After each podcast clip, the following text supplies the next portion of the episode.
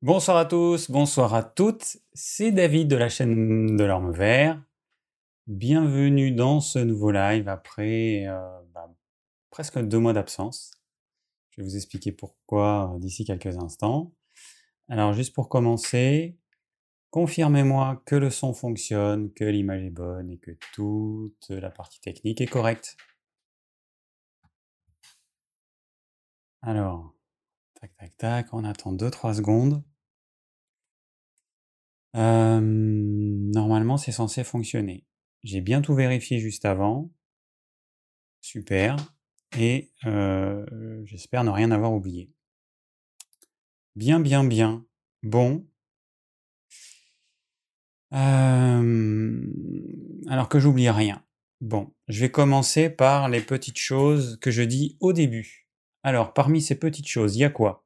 Alors déjà, il y a des plans qui ont été réalisés. Ça, c'est cool. Les deux derniers plans ont été réalisés. Donc je rappelle que euh, il y a un lien euh, qui vous sera donné dans le replay qui vous permet d'accéder à une page qui vous permet de réaliser le plan. C'est un petit tableau euh, à remplir avec une colonne de temps et une colonne où on décrit brièvement ce dont je parle. Et il manque deux plans qui n'ont pas été réalisés. Celui du 18 janvier, complément alimentaire, les questions que vous vous posez. Très intéressant comme live. Et le deuxième live, bons aliments, mauvais aliments, comment faire le tri? Là, c'était le... Ah non, le premier, c'était le 1er mars. Et celui dont je viens de parler, bons aliments, mauvais aliments, c'était celui du 18 janvier. Voilà, c'est les deux plans qui n'ont pas été réalisés. Et donc, je demande à ce que quelqu'un, pas toujours la même personne évidemment, réalise le plan du live. Donc, il y aura un plan pour le live de ce soir. Ensuite, on va passer à l'actu. Je vous rappelle que pour poser vos questions, euh, alors attendez, tac. Ah voilà, c'est ça qui manquait. Pour poser vos questions, eh ben, il y a un lien dans la description sous la vidéo. Vous cliquez sur lien, vous arrivez sur un petit formulaire et comme ça, vous pouvez poser votre question en remplissant le formulaire et moi, ça va me permettre d'afficher votre question à l'écran. Évitez de me poser des questions dans le chat parce que euh, bah, j'ai pas forcément le temps de le lire. D'ailleurs, ça me fait penser que j'ai oublié d'ouvrir la petite fenêtre du chat. Euh, tac, je l'ouvre dans une petite fenêtre à part, hop, que je mets à côté, parce que sinon, eh ben, je loupe tout. Hum. Bon. L'image serait un peu jaune, me dit euh, quelqu'un sur mon écran. Alors ça dépend des écrans. J'ai deux écrans en face de moi, ils ne m'affichent pas la même image. Ça dépend des réglages de l'écran. Donc suivant le réglage de votre écran, bah, vous aurez une image différente. Bon, on va dire que je suis bronzé sur mon écran à gauche et je suis moins bronzé sur l'écran à droite. Voilà, voilà. Donc qu'est-ce qu'il y a encore? Bah, Ce live, il sera disponible en podcast comme tous les lives. Et puis, et puis voilà. Bon, alors on va commencer comme d'habitude par l'actu de la semaine. Ça, je l'enlève.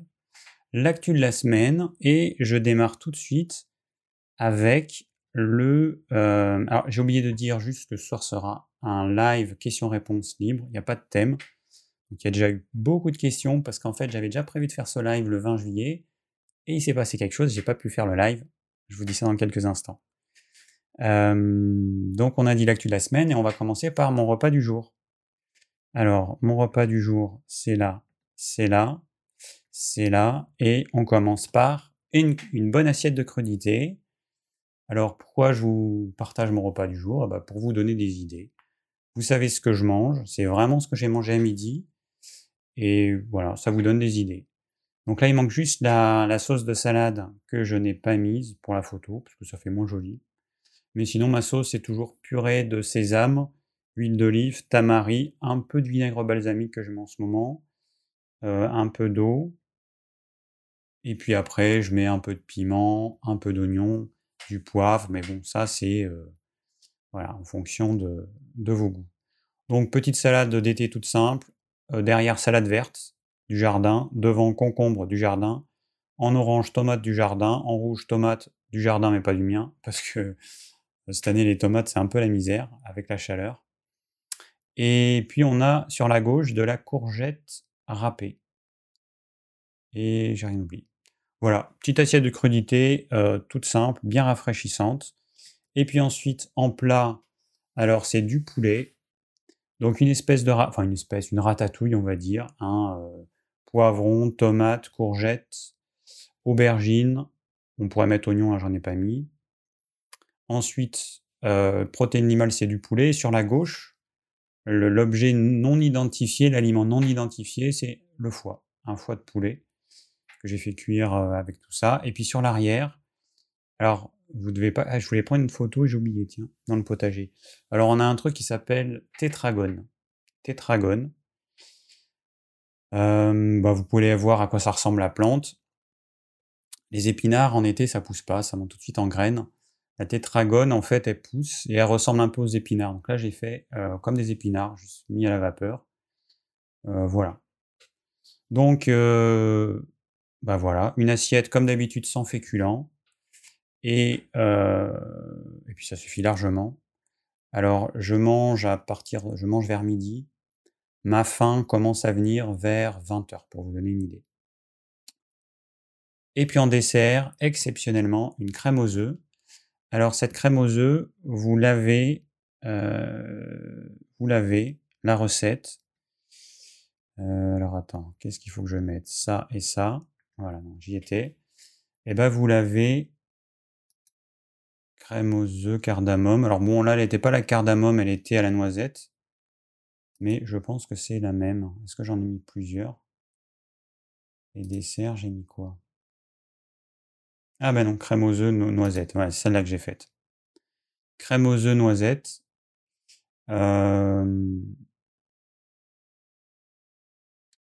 Ouais, c'est ça. OK. Il y a une fois une personne qui m'a demandé pourquoi est-ce que tu mets pas des chiffres ronds? C'est parce que je suppose que la personne, elle avait dû sélectionner par défaut, il y a une valeur nombre de couverts qui est indiquée. Alors donc ça c'est mon blog, mon, site de recettes de cuisine.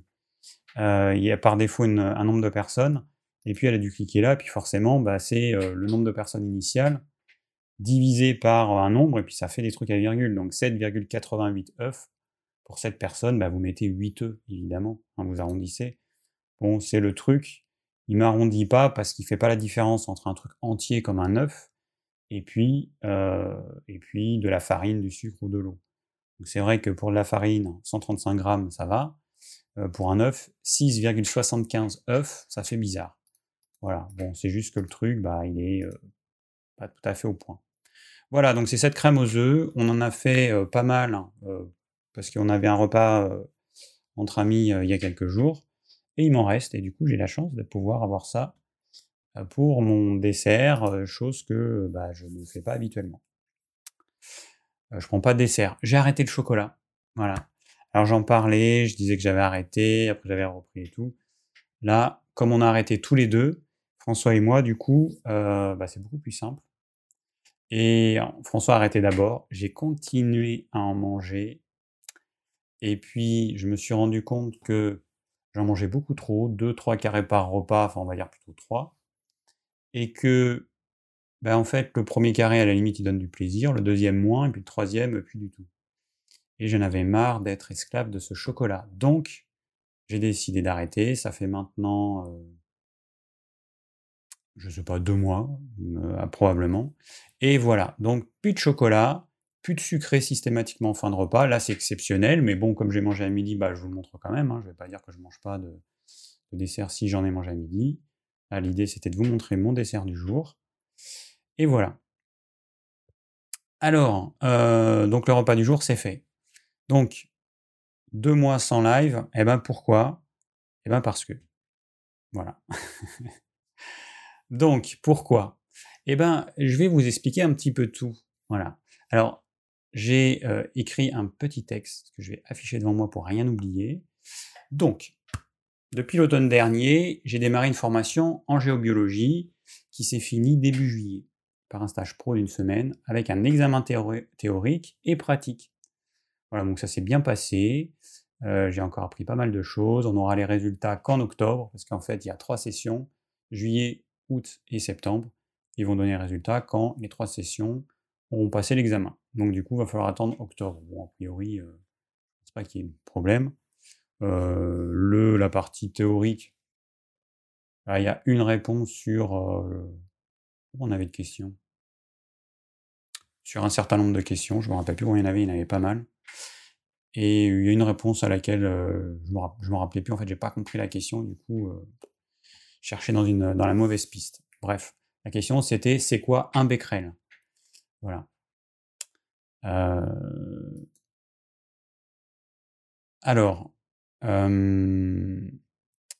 donc, voilà, donc ce stage pro qui a duré une semaine, c'était super, mais je suis revenu HS. Alors donc j'ai eu six modules, un module par mois, octobre, novembre, décembre, janvier, février, mars, six modules, et puis ensuite un stage pro début juillet.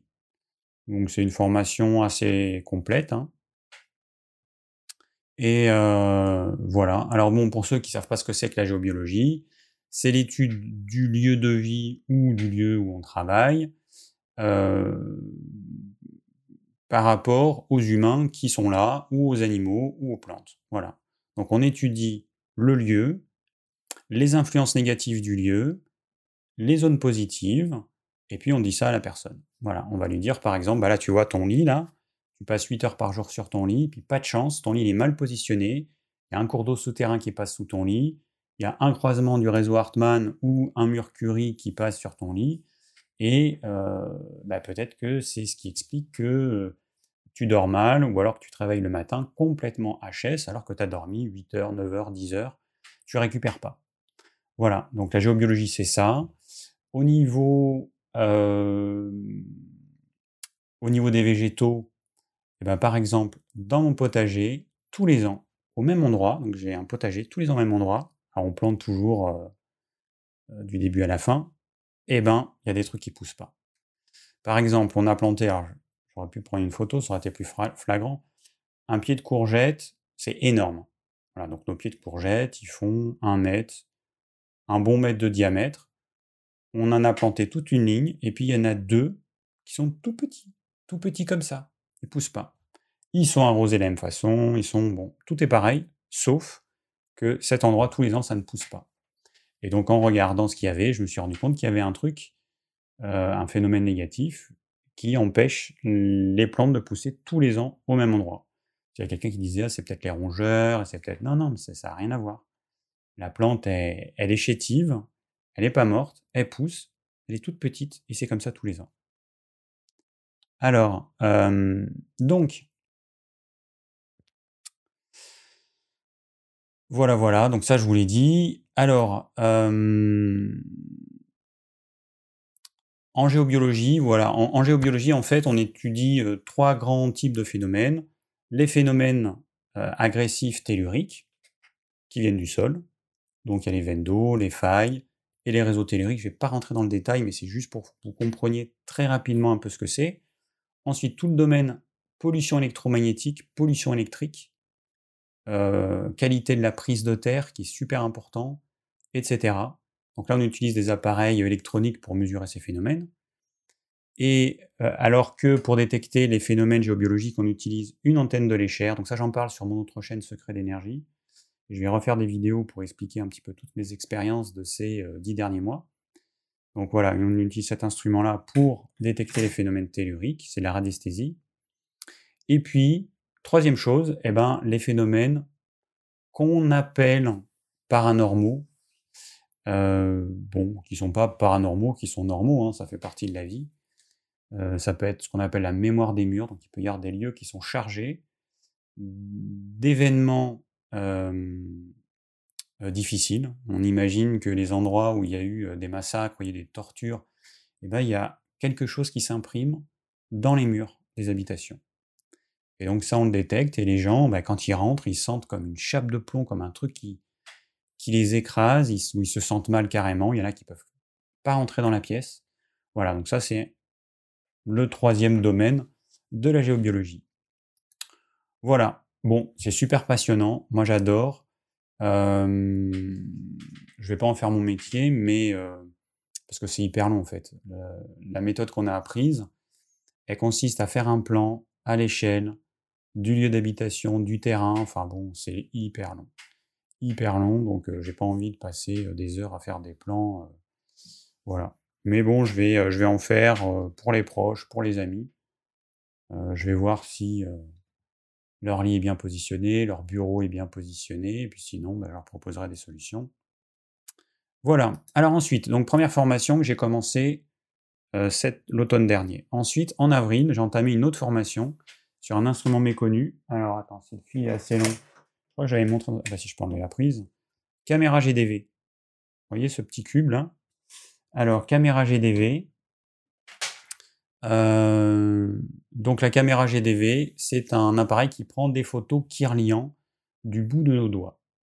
Alors c'est quoi une photo Kirlian? Eh ben, euh, on a une plaque de verre qui est une électrode, on envoie un, euh, une impulsion de 10 000 volts et de quelques micro euh, ampères. Donc une très forte tension, mais une intensité très faible. Et ce que ça va faire, c'est que ça va faire une, une ce qu'ils appellent une décharge gazeuse, mais en fait, ce sont des électrons qui vont. Euh, on va avoir une image d'électrons. je vais vous montrer parce que c'est super compliqué à expliquer. Je vais vous montrer. Non, c'est pas ça. Euh, le dessert, on l'a vu. Alors, voilà, je vais vous montrer à quoi ça ressemble. Ça, c'est la photo d'un doigt après retraitement de l'image. Mais la photo d'origine, c'est ça. Donc quand je mets, ben, si on me voit en petit en bas, quand je mets mon doigt à l'intérieur, j'ai une plaque de verre qui en fait, c'est pas du verre, c'est une électrode, qui est inclinée comme ça. Donc euh, quand je mets mon doigt, hop, mon doigt il est bien sur la plaque de verre. Et donc j'appuie euh, sur un bouton et voilà une photo qui est prise. Donc vous voyez, alors c'est des ultraviolets, donc c'est pas visible euh, à l'œil nu pour les humains, mais euh, la partie sombre, c'est la pulpe de mon doigt, et autour, eh ben, c'est l'image qui se forme. Et ensuite, on a un logiciel qui va... Ah non, c'est pas ça. On a un logiciel qui va changer cette image et il va y mettre des couleurs. Alors, bleu clair, c'est très intense bleu euh, un peu plus foncé, c'est moins intense, etc. Voilà, donc il y a des dégradés de couleurs qui permettent aux humains de mieux interpréter l'image. Et puis, et puis après on a un logiciel. Euh, non, c'est pas ça. Voilà. Après on a un logiciel qui nous permet de rassembler toutes ces infos. Voilà. Donc là il y a tous les doigts, les 10 doigts. En haut on a la main droite, en bas on a la main gauche. Et puis ces doigts, ils sont divisés en secteurs. Et chaque, vous voyez les barres là, comme ça obliques. Et chaque secteur est censé représenter un organe ou une zone du corps. Voilà, donc sur chaque doigt, on a des zones du corps. Et si par exemple je regarde ici, euh, qu'est-ce que je pourrais regarder euh, bah, Le foie par exemple, on le retrouve dans le majeur gauche, le majeur droit. Euh, le système respiratoire, on va le retrouver dans quatre doigts. Et donc, on a, donc j'ai suivi une formation et on apprend que suivant les petites formes ici qui peuvent être plus ou moins bizarres, eh ben, ça représente un problème potentiel. Voilà. Alors, je vais vous montrer des images euh, d'autres personnes pour que vous compreniez un petit peu les différences d'images. Alors, vous voyez par exemple, là, en bas à gauche, le pouce gauche, vous voyez, il peut y avoir des espèces de gouttes. Il peut y avoir des choses un petit peu bizarres. Et, euh, ou alors on peut avoir des personnes. Alors ici, euh, alors attends, non, c'est pas ça. Voilà, ça, on peut avoir des personnes avec des niveaux d'énergie vraiment très bas, avec des trous. Voilà, avec des trous dans certaines zones. Et ce qui est intéressant avec cet appareil, c'est que c'est hum, reproductible, c'est-à-dire que chaque personne a un certain type d'image. Donc ça, c'est intéressant. Euh, voilà, donc il y a tout type de, tout type de profil. Et mmh, voyons s'il y a des images un peu différentes. Ça, c'est plutôt comme ça. Voilà, donc cette personne-là, on voit quand même qu'il y a des gros problèmes. Il y a, des, il y a, vraiment des trous par rapport à une image. Alors ça, c'est mes images à moi. moi, j'ai plutôt des belles images. Voilà, c'est comme ça que ça doit être assez homogène, un bon niveau d'énergie. Euh, et c'est clair que quand on voit la personne d'avant, ben elle, on voit qu'il y a des trous, qu'il y a des problèmes. Bon, bref. voyez à peu près à quoi ça ressemble. Alors, c'est ça. Bon, donc, j'ai acheté l'appareil, j'ai suivi une formation intensive en un week-end.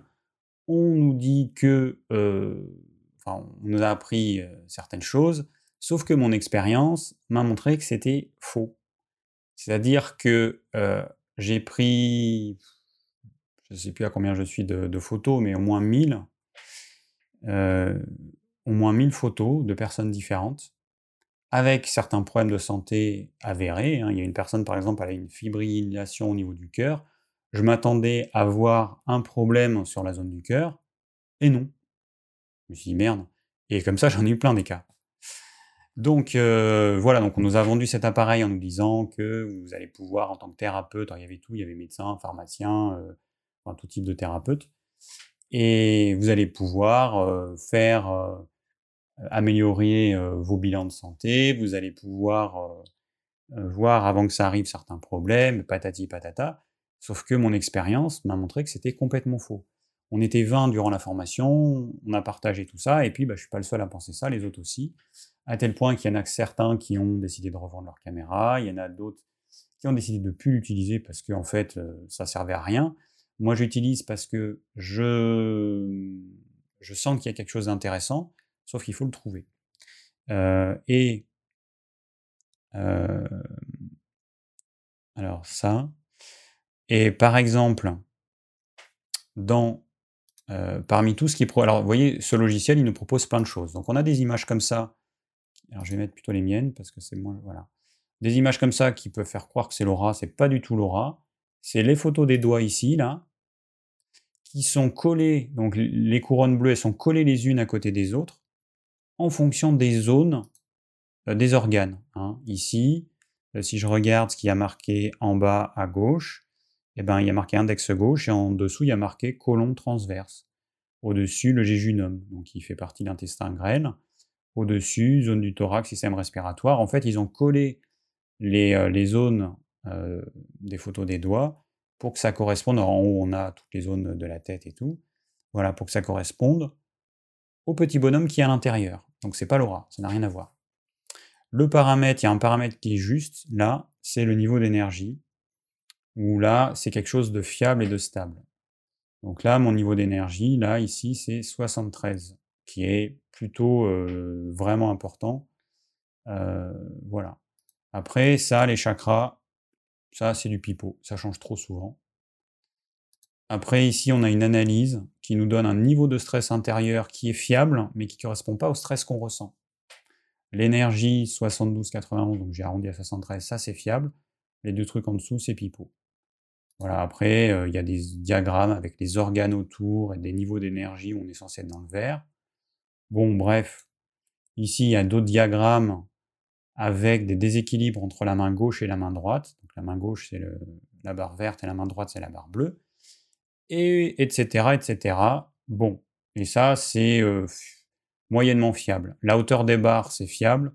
Par contre, ce qui est mis en surbrillance, c'est pas fiable, parce que si je me prends une minute plus tard, eh ben, j'aurai d'autres choses. En fait, pour tester si l'appareil était fiable, eh ben, ce que j'ai fait, c'est que je me suis pris en mesure toutes les minutes. Et comme ça, j'ai vu ce qui était... c'est pas normal que mon foie soit bien un instant T, et puis une minute plus tard, il, ne fonctionne plus. il y a un problème quoi dans leur truc. Donc tout ça pour dire que je partais dans une petite formation qui me semblait pépère tranquille. J'achète un appareil, j'apprends à l'utiliser avec la formation, et c'est bon. J'ai plus qu'à euh, l'utiliser. Sauf que, bah, comme c'est du pipeau, c'est un petit peu de l'arnaque. Alors l'appareil, il fonctionne il prend des images, c'est physique, ce sont son doigt dans l'appareil, il prend des photos. Si je prends dix fois la photo du même doigt, j'aurai à peu près la même forme.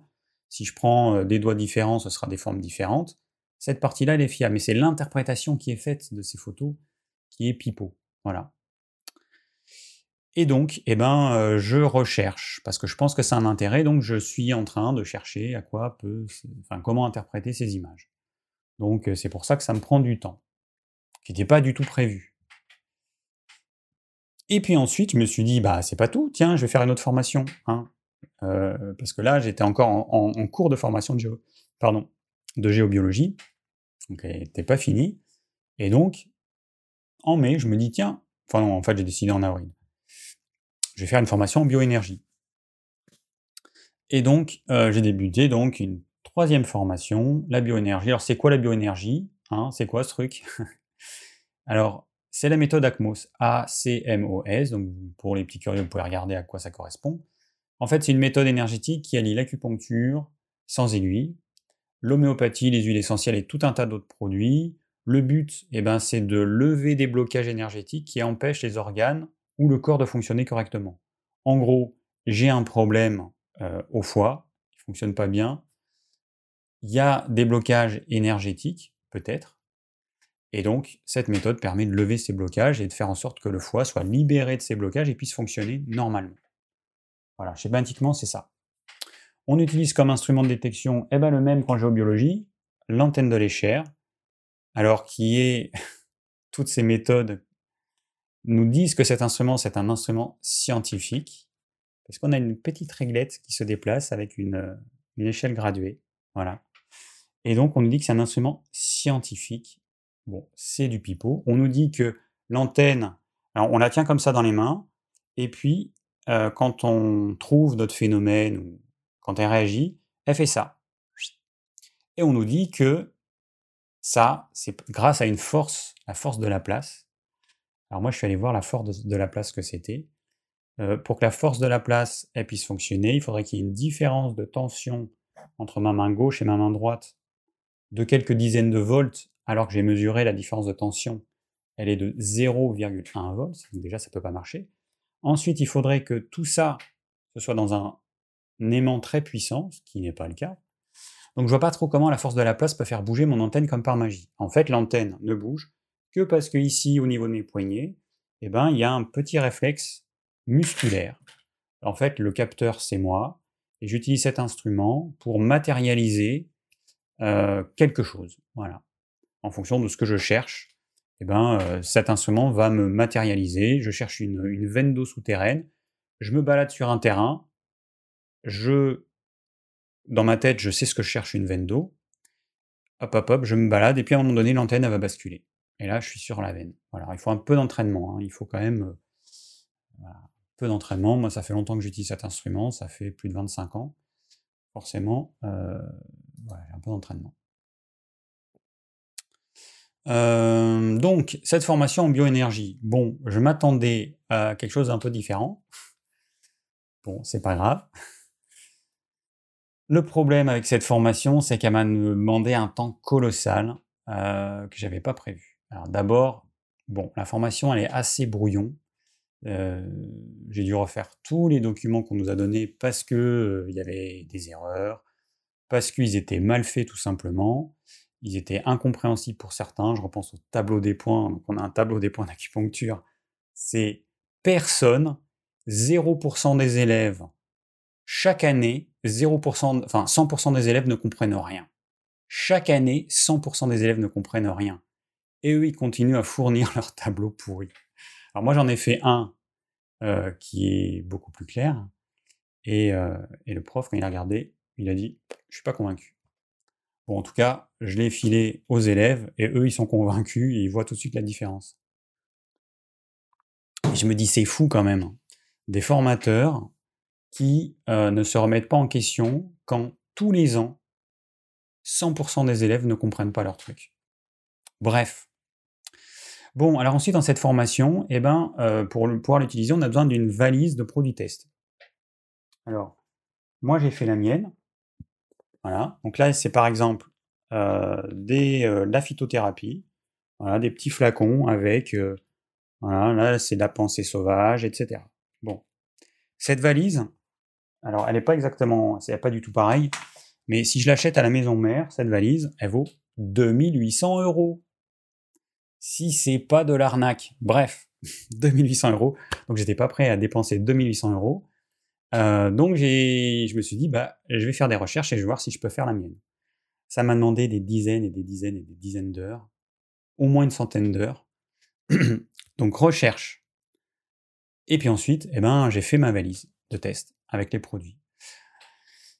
Donc, euh, eh ben, il m'a fallu euh, trouver euh, bah, tout, la valise, les mousses, parce qu'à l'intérieur de chaque valise, pour que mes petits flacons y tiennent, parce que ça c'est des petits tiroirs, là il y a une mousse noire.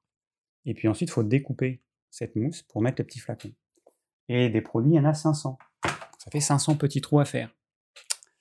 Donc, donc j'ai trouvé la valise, j'ai trouvé la mousse. Je suis un spécialiste des mousses en poli, je sais plus quoi.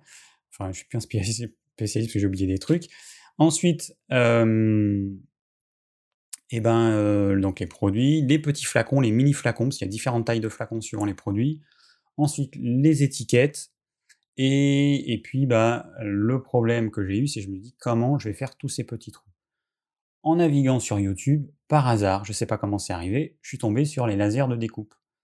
Les lasers de découpe, bah, c'est des lasers qui servent soit à graver le métal, le bois, le verre, euh, le cuir, les vêtements, soit, d'ailleurs les jeans maintenant, c'est comme ça qu'ils sont faits. En fait, les, jeans, comment ils sont euh, euh, usés, et eh ben en fait c'est un laser qui fait ça.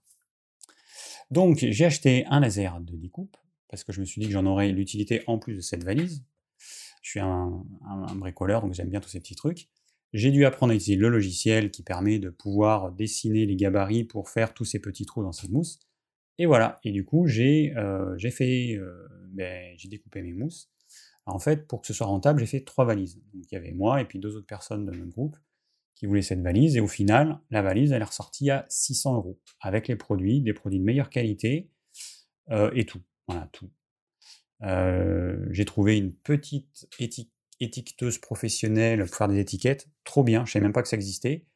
Vous mettez un rouleau d'étiquettes d'une certaine largeur, et en fait, euh, donc il y a un logiciel spécifique. Et l'étiqueteuse, en fait, elle vous découpe les étiquettes à donc la largeur est fixe et la hauteur, ce que vous voulez. Trop génial. Donc du coup, suivant la taille de mes flacons, j'ai pu faire des étiquettes plus ou moins hautes. J'ai mis des étiquettes sur le devant, parce qu'il faut quand même, j'ai 7 tiroirs, donc faut pouvoir les identifier. Non, c'est là. Donc voilà. Donc ça m'a permis de découvrir de nouveaux appareils que je vais utiliser. J'ai pas acheté que pour ça mais d'utiliser de nouveaux logiciels. Enfin bon, ça m'a pris un temps fou cette histoire, mais j'ai une mallette qui m'a bah, pas coûté grand chose en fait. Et j'ai besoin de ça pour faire la méthode. Voilà. Donc j'aurais eu six modules de trois jours, donc ça aurait été assez intense parce que là en juillet j'ai eu stage une semaine de géobiologie. Ensuite, la semaine suivante, j'avais les trois jours de bioénergie puis deux semaines après encore trois jours, et puis deux semaines après, et puis je vais arriver à l'examen qui est ce week-end. Donc ça se finit enfin, ouf, j'aurai fini toutes mes formations, et là je vais avoir besoin de repos. Et, euh, donc voilà. Donc, euh, bon, voilà à quoi j'ai passé euh, ces derniers mois, à me former dans différentes méthodes qui me passionnent, enfin des, dans des domaines qui me passionnent. Et bon, je m'attendais pas à ce que ça me prenne autant de temps tout ça, parce que, bah, parce que je m'attendais à avoir des formations bien carrées et tout, et puis au final, c'est malheureusement, c'est pas toujours le cas, donc ça m'a demandé, demandé beaucoup, beaucoup de travail personnel. Bon, c'est pas grave, j'ai appris quand même pas mal de choses. Et puis, et puis, bah, je sais pas si certains se souviennent, mais il y a trois semaines, eh ben, j'avais décidé de faire un live. Et euh, elle est où la fenêtre que je cherche là? J'ai décidé de faire un live. Donc je programme mon live. Je vois qu'il y a déjà plein de questions dans le, chat. Je parle, je parle, je parle. C'est bientôt fini. J'ai décidé de faire un live. Donc je le programme le mardi pour le mercredi. Et mercredi matin, je me réveille. 38 de fièvre. Et puis chaos. Chaos de chez chaos. Bon, je me suis dit, eh ben, c'est le Covid. Hein. Ça fait deux ans et demi, j'ai jamais rien eu, ou alors une version asymptomatique. Mais c'est le Covid. Donc, je me suis fait tester le dimanche, j'avais bien le Covid. Et puis, bah, mon compagnon, évidemment, il s'est chopé le Covid deux jours après. Alors, pour la petite histoire, on était mercredi. Vendredi, on devait partir pour un week-end à Clermont-Ferrand à l'anniversaire d'une amie de François. bon, ça n'a pas pu se faire évidemment parce que lui, il l'a chopé. Lui, ça a commencé le samedi matin. Donc voilà. Bref, Covid. Bon, alors, bon, c'est pas bien méchant, sauf que deux jours complètement chaos, au lit pendant 16 à 18 heures. Et puis, et puis bah, donc j'ai décidé de faire un jeûne. Je vais vous expliquer un peu ce que j'ai fait. Donc j'ai fait un jeûne, trois jours et demi de jeûne. J'avais prévu de peut-être faire trois, enfin 4, 5 jours, mais heureusement j'ai fait que trois jours et demi. niveau Covid, en fait c'est simple. j'ai voulu jeûner tant que j'avais de la fièvre. Dès que ma fièvre, elle, est elle a disparu, donc dès que j'avais 37 et des poussières, 37,1, j'ai exactement, et eh ben j'ai arrêté de jeûner. Donc ça c'est fait. Donc j'ai jeûné mercredi, jeudi, vendredi, samedi, et donc j'ai commencé à, m'alimenter samedi midi.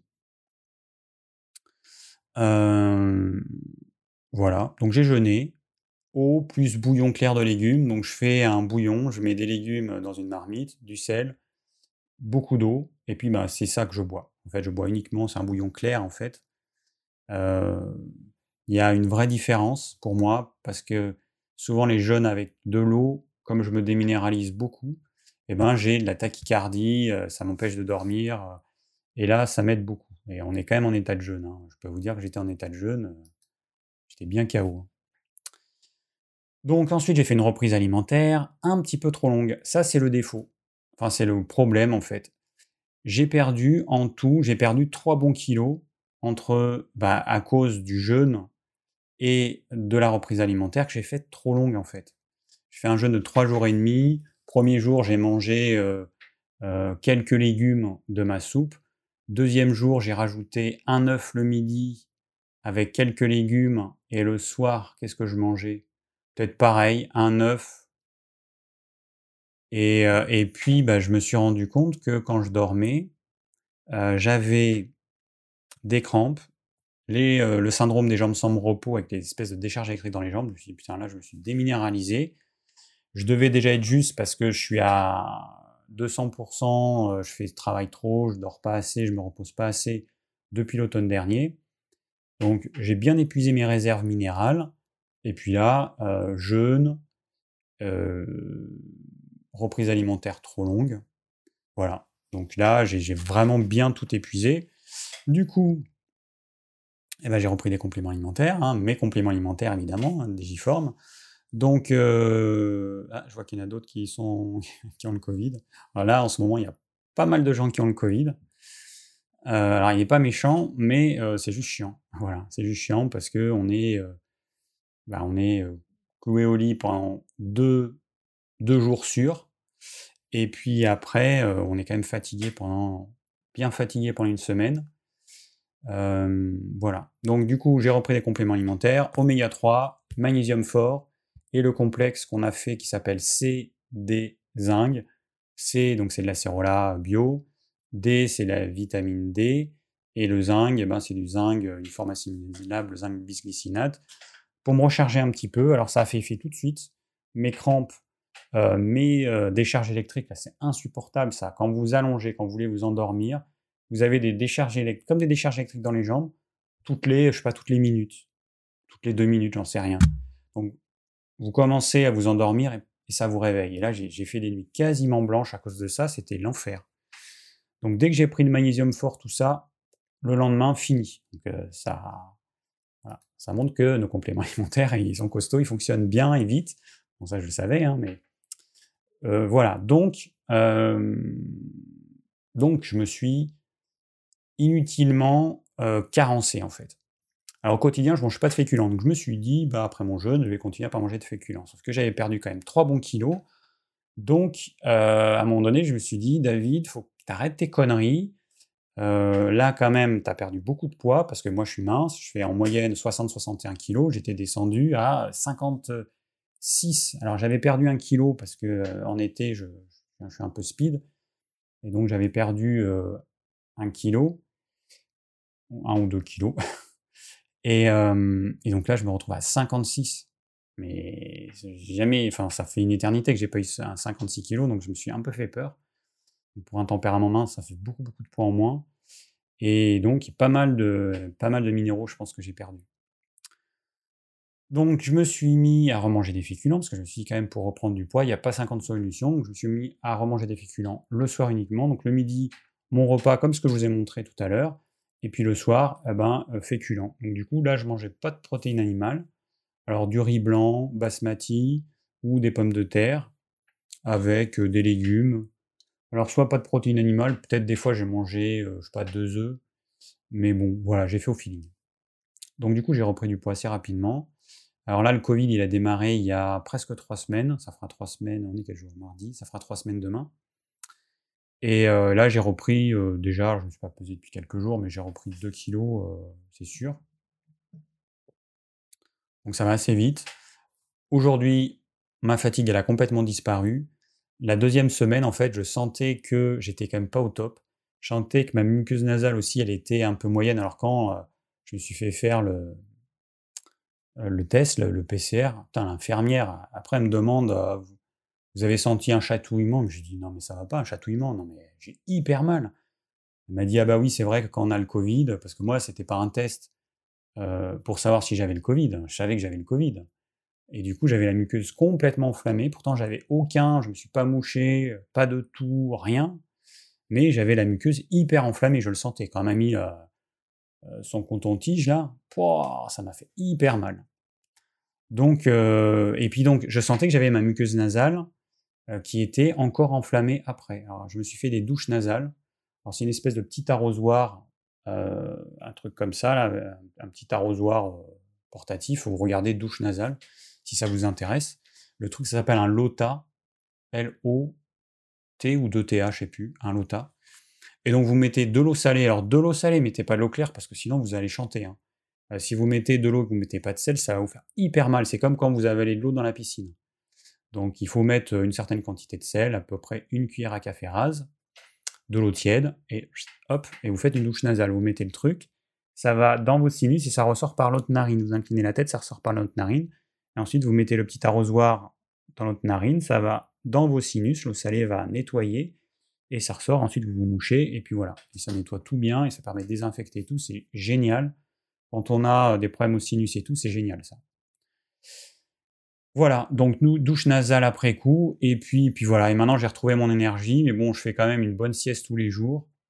Euh, le soir, je me couche tôt, alors j'avais tendance à me coucher trop tard, minuit, une heure, c'était beaucoup trop tard. Là maintenant, euh, bon hier soir on s'est couché un peu tard à 23h30, mais sinon entre 22h30 et 23h maxi. Et là je suis fatigué en fait, je suis encore fatigué, enfin j'ai envie de me coucher tôt. Pourtant j'ai retrouvé mon énergie, là j'ai retrouvé toute mon énergie, autant la deuxième semaine je sentais que c'était pas ouf, mais là j'ai retrouvé toute mon énergie. Voilà.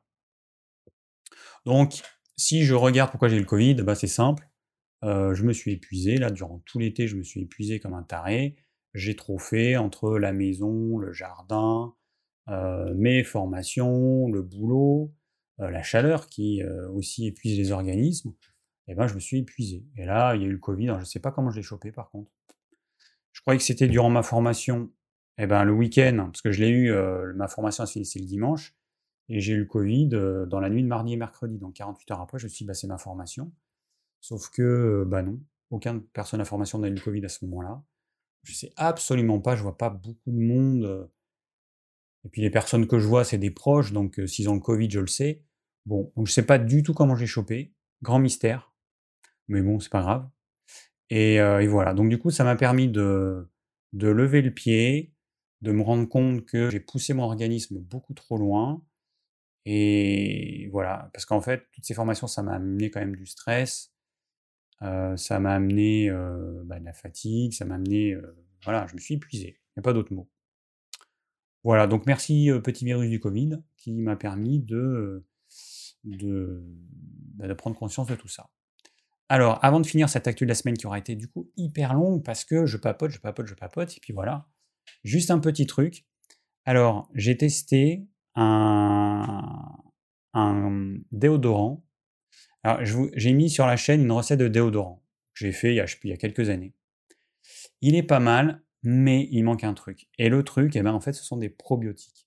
Vous allez sur la chaîne YouTube, vous regardez, vous tapez déodorant le champ de recherche, vous allez sur la vidéo, et par rapport à la recette qui est proposée, vous rajoutez Vous achetez des probiotiques. Alors, l'idéal, c'est qu'il y en ait. Moi, j'ai acheté, bon, je sais pas quelle marque, peu importe. Je pense qu'il y en a une bonne quinzaine. Comme je ne sais pas lesquels fonctionnent, j'ai pris un truc avec pas mal de probiotiques et en gélule. Parce qu'en sachet, en fait, ils vont rajouter en gros des sucres, des, des oligofructosaccharides qui sont des prébiotiques.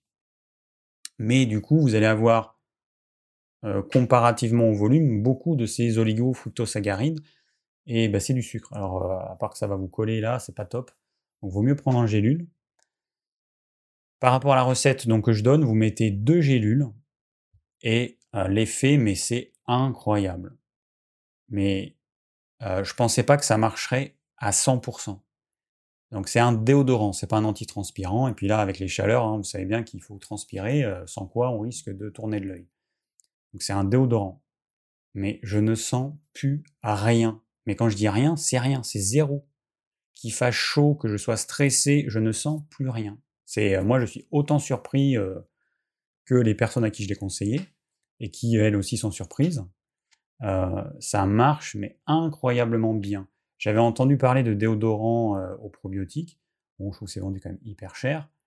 Et je me suis dit, bah, c'est quand même pas compliqué. Hein. On prend des probiotiques et puis bah, on les fout là. Donc en mettant dans ma recette de déodorant, ça marche à 100% pendant presque 48 heures. Voilà. Et moi, j'avais tendance à avoir une transpiration forte quand je suis stressé. Et du coup, ça me stressait encore plus. Et je sais qu'il y a d'autres personnes comme moi, quand elles sont stressées, elles ont une transpiration qui sent vraiment fort et pas bon, et, puis ça les stresse. Voilà. Et là, ça marche à 100%. Voilà. Alors, vous pouvez essayer. Euh, acheter un probiotique avec suffisamment de, souches différentes, n'importe quoi, en gélule, peu importe l'origine de la gélule, hein, même si c'est une gélule végétale, euh, on s'en fout parce qu'on l'avale pas. On va juste utiliser la poudre parce que la gélule végétale, pour ceux qui ne savent pas, c'est une vraie saloperie. Donc ne prenez pas de compléments alimentaires qui sont conditionnés en gélule végétale. C'est une cochonnerie infâme qui euh, bah, est dangereuse pour la santé. Voilà. Qui peut entraîner des nausées, des éruptions cutanées et à terme des problèmes rénaux. Bon, je vais m'arrêter là. et puis je vais répondre à vos questions. Voilà. Alors, j'ai pas lu tout ce qui, tout ce qui a défilé. donc, je reviens ici. Je. Alors, attendez, bougez pas parce que si j'ai pas mon retour, je vois pas ce que je fais. donc, j'ai dit, je reviens là. Ensuite, j'affiche le bandeau pour vous rappeler que pour poser vos questions, eh ben, il y a un lien sous la vidéo euh, et, voilà. Donc vous remplissez le petit formulaire. Et les questions, hop. ça va être dur de répondre à toutes les questions. Il y en a beaucoup. Bon, alors on va essayer d'aller vite. Alors, tac.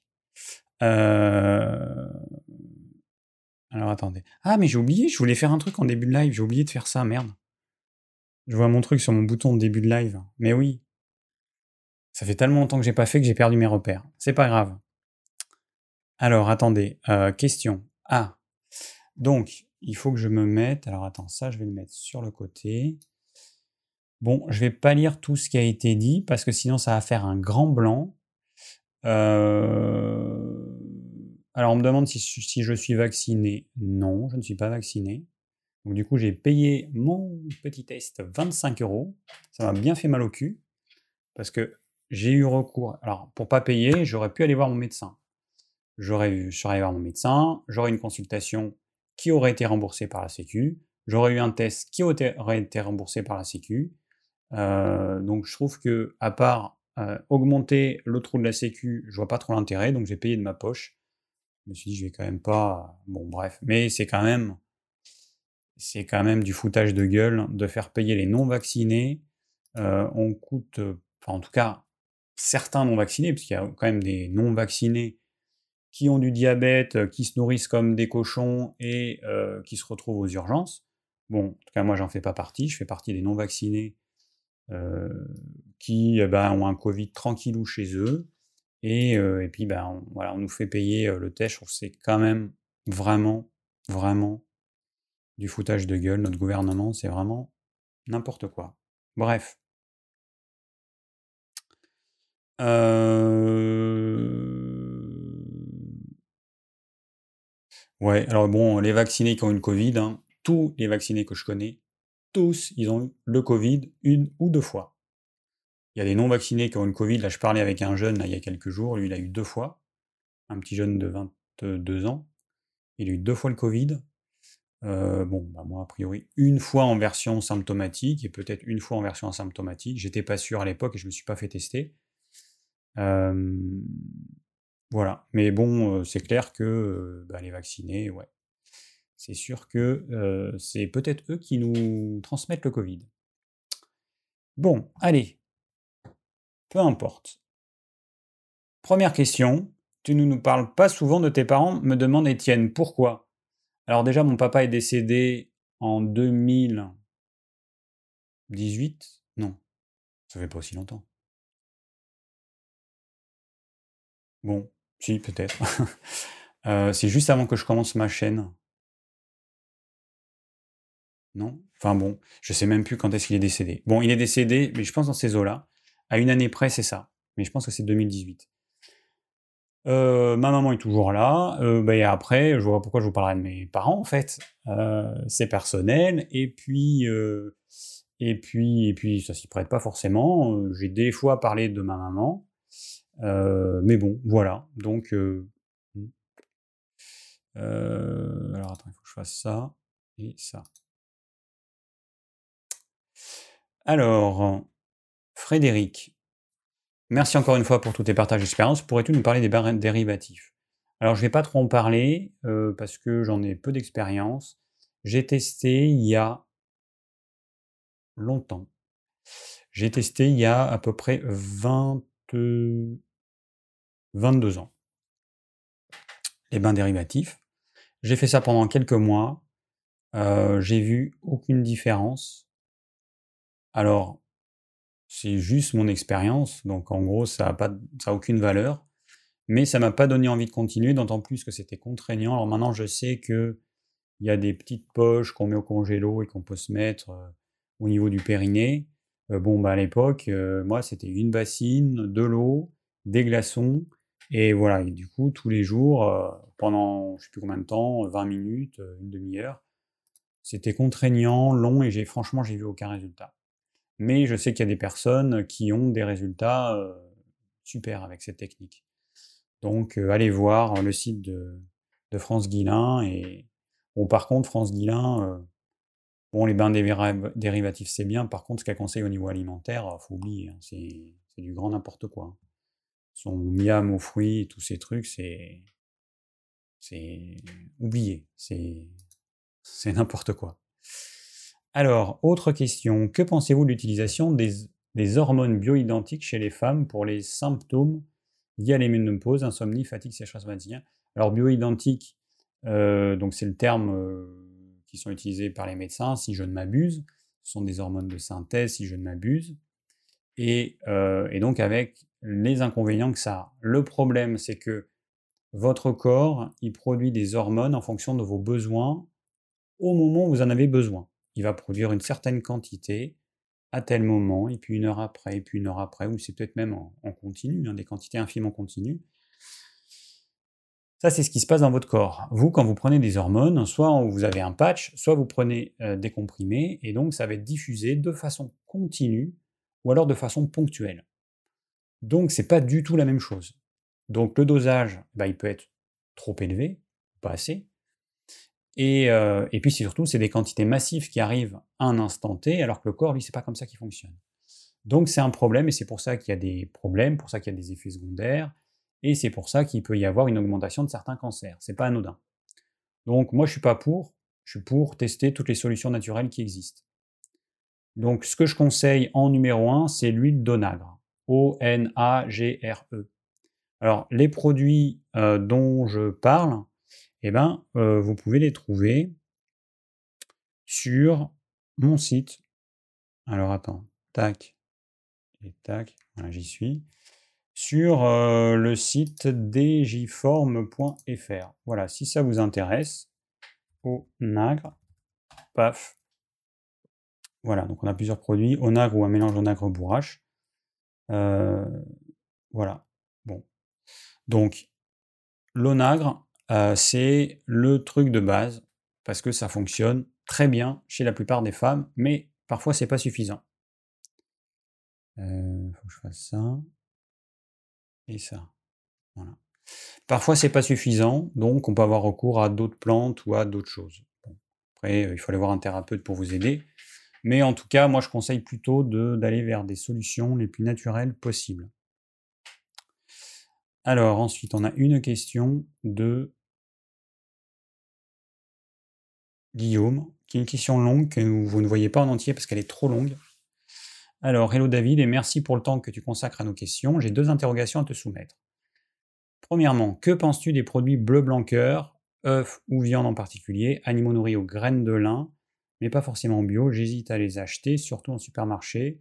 À tort peut-être. Un avis sur la question Bon, alors, euh, mon avis, c'est que déjà, les agriculteurs qui font ça, ils ont quand même une certaine démarche qualité. Donc même si c'est pas bio, euh, j'imagine qu'ils se posent des questions euh, en termes de qualité. Donc, ça me semble quand même mieux que, euh, que un truc sans label. Après, bah après l'idéal, c'est de trouver bah, des produits. mais enfin, le problème, c'est que l'idéal, il n'existe pas parce qu'en fait, on ne sait pas ce que les animaux mangent exactement. Et que ce qu'on sait, c'est que la plupart des animaux, ils mangent des céréales qui sont riches en oméga 6, que ce soit les poules, euh, les poulets euh, ou, les, mammifères. Donc ça va faire un gras qui va être plutôt riche en oméga 6 et plutôt pauvre en oméga 3. Bon, alors la, solution, c'est de se supplémenter en oméga 3. Bon, là encore, nous, on a des compléments alimentaires riches en oméga 3. Je pense que c'est celui qu'on vend le plus parmi tous les compléments alimentaires, et pour cause. Euh, je pense que la quasi-totalité des gens sont carencés en oméga 3, avec tous les problèmes que ça implique, à savoir euh, une augmentation de toutes les inflammations, des problèmes euh, cardiovasculaires, des problèmes au niveau du ciboulot, hein, puisque le DHA, c'est, on va dire que c'est l'aliment des neurones. Donc voilà, donc c'est un vrai problème la carence en oméga 3. Donc comme on ne sait pas forcément ce que les animaux mangent, et puis même quand on prend des... Euh, alors sur les œufs, je crois que c'est marqué, la quantité d'oméga 3, par contre sur les viandes, je ne sais pas si c'est marqué, donc ça veut dire que vous ne savez pas la quantité d'oméga 3 que vous allez avoir dans les viandes d'animaux nourris en oméga 3. Par exemple, moi ici, j'ai un éleveur de porc, et euh, il nourrit euh, ces animaux avec entre autres des graines de lin, on ne peut pas leur donner que ça. donc c'est pas mal. Mais bon, euh, voilà, ça fait pas tout. Bon, j'espère que j'ai répondu à ta question. Ensuite, la deuxième question, je suis assez maigre. ouais, donc je vois ton poids, ok, ta taille. Et cela depuis plusieurs années, tempérament nerveux et beaucoup de mal à prendre du poids. Problème classique. Tout à fait, je te comprends, je suis comme toi. Je m'alimente comme tu le préconises avec une protéine animale par repas, euh, notamment, mais j'ai vraiment du mal à ne pas avoir la peau sur les os. Je ne fais pas de muscu, mais ne devrais-je pas me remplumer un peu tout de même? Alors peut-être, euh, peut-être, peut-être, alors tu dois le voir physiquement. Si on voit euh, trop tes côtes, c'est clair que tu aurais besoin de te remplumer.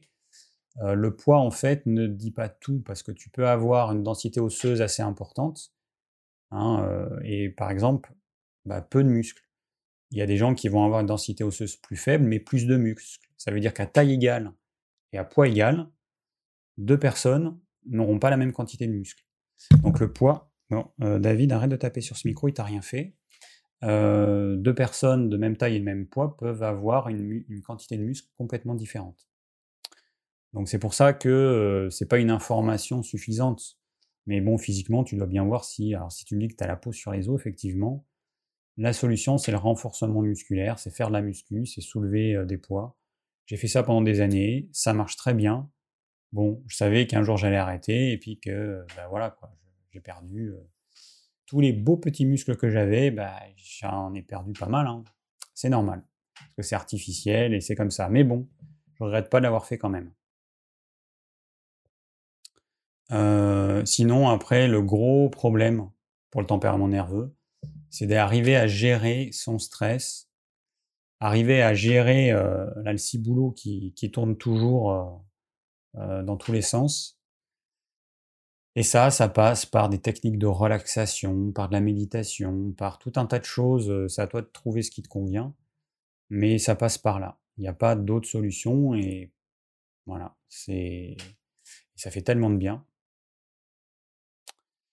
Alors, euh, après, euh, dans ce cas-là, conseilles-tu de manger au-delà de la faim, ce dont je ne suis pas fan spontanément, comme pour habituer mon corps à digérer plus Ouais, donc ça, ça implique d'avoir des indigestions chroniques. C'est-à-dire que quand tu vas manger, euh, ton temps de digestion, il dure un certain nombre d'heures. Là, tu vas mettre des repas, tu vas mettre dans la machine des repas. Donc, au lieu que ça reste par exemple dans l'estomac, euh, je sais pas, 8 heures, eh ben, ça va peut-être rester que 4 heures. Donc, ce repas partiellement digéré dans l'estomac, il va se retrouver dans l'intestin grêle, qui va devoir essayer de compenser euh, ce qui n'a pas été fait dans l'estomac. Donc, c'est vrai que eh ben, tu vas avoir plus de nutriments qui vont passer dans le sang au final, parce que dans l'intestin grêle, il va quand même arriver à compenser ça, sauf que tu vas te fatiguer, tu risques de t'épuiser. Donc moi, c'est pas ce que je conseille. Je conseille de manger à ta faim, de manger du coup plus dense, peut-être un peu plus de protéines animales, un peu de féculents si tu fais de la muscu et euh, un peu de bon gras et un peu moins de légumes. Alors ensuite, tu dis pour ta part, tu manges une protéine animale le midi. Qu'en est-il le soir? Le soir, sauf exception, je n'en mange pas. Euh, alors pour détailler des repas le soir, Hier soir, j'ai mangé une assiette de crudité. Alors, il y avait concombre, euh, alors pas que cru, parce que du coup, je me suis fait des betteraves cuites au four. Un peu de betterave cuite, concombre. Qu'est-ce qu'il y avait encore? Peut-être un petit peu de tomate, je sais plus. Euh, bon, peut-être pas, même concombre, betterave. Ensuite, j'ai mangé des légumes cuits, il y avait quoi? Courgettes, haricots verts, des restes du midi. J'ai rajouté un oignon, un petit peu de crème de coco, du piment et j'ai mangé ça. Voilà, mais en gros le soir, c'est ça en fait, ces légumes. J'ai un repas qui est assez léger et en fait, il me faut pas plus. Le matin, j'ai faim, ce qui est bon signe, hein. Quand je mange trop, trop dense le soir, ben, le matin, j'ai pas faim. Euh, le soir d'avant, j'avais mangé du riz, riz basmati blanc avec euh, un peu de légumes cuits. Et j'avais peut-être mangé, j'avais mangé trois œufs. Alors là, c'est vraiment au feeling. Hein. C'est rare que je mange des protéines animales le soir. Rare, ça veut dire même pas une fois par semaine, peut-être, euh, je sais pas moi, deux fois par mois. C'est vraiment rare. Parce qu'en fait, si je mange protéines animales le soir, je me rends compte que ça me fait trop lourd et que j'en ai pas besoin. Ça dépend aussi de ton activité physique. C'est clair que si j'avais une activité physique intense, ce pas mon cas, je fais, euh, je bricole, je fais des petits trucs, c'est pas du tout intense, eh ben peut-être que j'en aurais besoin. Donc adaptez votre alimentation en fonction de vos besoins et ne vous focalisez pas sur l'exemple de quelqu'un. Ce quelqu'un, il a un certain mode de vie. Si vous n'avez pas le même mode de vie, c'est pas la peine. Enfin, c'est pas la peine de le copier. Voilà. Bon, Question suivante. Alors, euh, je regarde deux secondes rapidement dans le chat ce qui se dit. Penses-tu qu'un jour on pourra retrouver tes produits au Québec? Me demande Carole. Alors, on envoie au Québec, parce qu'on a pas mal de clients québécois. Donc, tu peux commander sur notre site, mais euh, non, je pense pas. Euh, ça implique une, organisation trop importante. Euh, Digiform, c'est euh, bah, la société qui me fait vivre, c'est mon métier, mais j'ai pas envie de la développer, euh, j'ai pas envie de passer euh, ma vie dans le travail. Donc je fais le minimum, ce qui me permet d'avoir un petit revenu, qui me permet de vivre. Point barre. Voilà, je suis pas, j'ai pas des ambitions à développer la société. non, voilà, mon truc, c'est une petite société familiale avec des produits de qualité, et puis voilà. Mais on en voit dans le monde entier. Voilà, on en voit, alors régulièrement, on nous demande des pays un peu exotiques qu'on n'avait pas mis, mais euh, bon, voilà. On en voit dans le monde entier, donc n'hésitez pas. Alors, euh,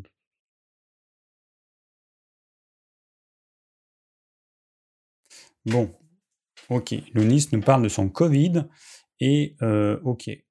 Bon, l'avantage, alors moi je suis allé me faire au sujet du, du Covid. Euh, bah, je suis allé me faire un test pour avoir le petit papier. Puis après, j'apprends que le gouvernement, il, supprime le pass vaccinal et toutes ces conneries. Bon, c'est pas grave, hein, j'ai mon papier, j'ai eu le Covid. Mais euh, je m'étais dit, bon, au cas où ils allaient encore nous casser les pieds avec leurs restrictions, au moins j'ai eu mon papier du Covid. Mais peut-être que ça aurait servi à rien parce qu'ils auraient euh, peut-être imposé d'avoir une dose vaccinale, ce qui n'a aucun intérêt puisque leur vaccin c'est pas un vaccin, hein. un truc qui euh, t'empêche pas d'avoir la maladie, qui t'empêche pas de la transmettre, euh, ça s'appelle pas un vaccin. Hein. Ça s'appelle une grosse daube. J'ai déjà dit dans un live précédent, mais c'est n'importe quoi. On peut pas appeler ça un vaccin. C'est n'importe quoi. Bref. Alors, euh, Ludovic, donc, euh, quel complément alimentaire conseilles-tu pour un sportif? Eh ben écoute, ça dépend de, ça dépend de tes besoins en fait. Alors, les oméga 3, c'est absolument indispensable. Et par rapport à la posologie que nous on conseille, qui est de 3 capsules par jour, les sportifs peuvent doubler cette posologie parce que, alors suivant l'intensité de leur activité, parce qu'eux, ils vont en avoir besoin encore plus que les non-sportifs, parce que, eh ben, ils vont brûler pas mal de nutriments, ils vont avoir besoin de tous ces acides gras. Donc ça, c'est absolument indispensable. Euh, peut-être le magnésium fort, peut-être que tu auras besoin d'avoir euh, un peu plus de magnésium que ce que t'apporte en alimentation. Qu'est-ce qu'on a? Alors le CD zinc, c'est vrai que j'ai tendance à le conseiller à beaucoup de gens parce que la vitamine D, elle est absolument indispensable en dehors de ses bienfaits pour fixer le calcium, c'est secondaire. Mais au niveau immunitaire et au niveau de plein d'autres domaines, la vitamine D est indispensable. Euh, et puis le zinc, eh ben, euh, je pense que 80% des personnes sont carencées en zinc. Donc ça aussi, ça me paraît indispensable. Ensuite, bah, écoute, après, il y a des choses que tu peux prendre en fonction de tes besoins. il y a des trucs un petit peu généraux comme la spiruline, qui va apporter des nutriments et euh, qui va, et qui va combler des carences éventuelles. Alors, si tu vas sur notre site, je fais ça, ça, ça. Attends, je vois pas ce que je vois. Non, c'est ça. Faut pas que j'appuie, j'étais déjà. Donc en fait, on a une catégorie, on a les catégories ici. Non, je clique pas. Et puis on a une catégorie sport. Et donc là, tu as un certain nombre de produits qui te sont proposés. Alors, qu'est-ce qu'on a? Ah bon, on n'a pas l'oméga 3, tu vois, je te le conseille, on n'a pas mis dans la catégorie sport. Euh, tu as un certain nombre de produits qui sont conseillés, ça peut être des antioxydants, ça peut être pour euh, les articulations, cartilage de raie, glucosamine, chondroïtine. Alors, il y a quelqu'un, il n'y a pas longtemps, qui m'a demandé c'est quoi la différence entre le cartilage de requin que j'ai conseillé dans une vidéo il y a très longtemps et le cartilage de raie, bah, c'est exactement pareil. C'est juste que le fabricant, il a arrêté le cartilage de requin et donc il a remplacé par le cartilage de raie. Sinon, en termes de concentration en glucosamine chondroïtine, c'est identique. Et en termes de, de, bénéfices et tout ça, c'est exactement pareil. Copie conforme. Voilà, donc c'est pour les articulations. Bon. Coenzyme Q10, ben on en a besoin pour euh, tous les muscles. Euh, les sportifs en ont besoin encore plus. Mais bon, après, il y a plein de choses. Hein. C'est compliqué à conseiller. Ça, dépend vraiment de chacun, du sport que tu fais, de l'intensité, etc. Next. Alors attends, non, ça et ça. Non, et ça. Alors, euh, Franck nous dit je ne, je ne suis que très je ne suis que très peu et j'ai un problème de dermite séboréique le fait de suer plus aiderait-il à évacuer les toxines, autrement que par la peau? Euh, Je sais pas. Euh, je pense pas. Euh, la sueur, elle, tadermite séborique, en fait, euh, c'est pas du tout la même chose, c'est pas du tout le même type de toxines qui sont évacuées. Donc euh, je ne pense pas, mais je mets les guillemets et euh, je suis pas sûr. Mais je, franchement, difficile de te répondre. Je pense pas, mais à vérifier. Alors, à nouveau, Franck, le fait de manger trop gras ne complexifierait pas la digestion? Si, bien sûr. Combien de cuillères d'huile d'olive rajoutes-tu par repas si tu es à deux repas par jour? Alors, je suis à deux repas par jour. aucune idée. Alors, attends, je vais te dire. Là, à midi, dans ma, dans ma salade, j'ai dû mettre 5 cuillères à soupe de sauce. Et ça doit peut-être faire 4 cuillères à soupe d'huile d'olive. Donc, j'ai une bonne assiette de salade. Euh, ouais. Ensuite, bah, ensuite, il y a le plat. Et dans le plat, bah, il y a du gras. Il y a le gras du poulet. Alors, combien il y a de gras dans mon plat? En termes de cuillères à soupe, peut-être 2. 2, 3, je sais pas trop. 2, on va dire 2 à peu près, pour donner un ordre de grandeur. Euh, le soir, bah du coup, je mange moins gras. Peut-être que le soir, je mange l'équivalent de 3-4 cuillères à soupe d'huile d'olive. Alors, c'est pas forcément que l'huile d'olive, c'est l'huile d'olive ou c'est le gras qu'il y a dans le plat. voilà, ça peut être la graisse de canard. Je cuisine pas mal avec la graisse de canard.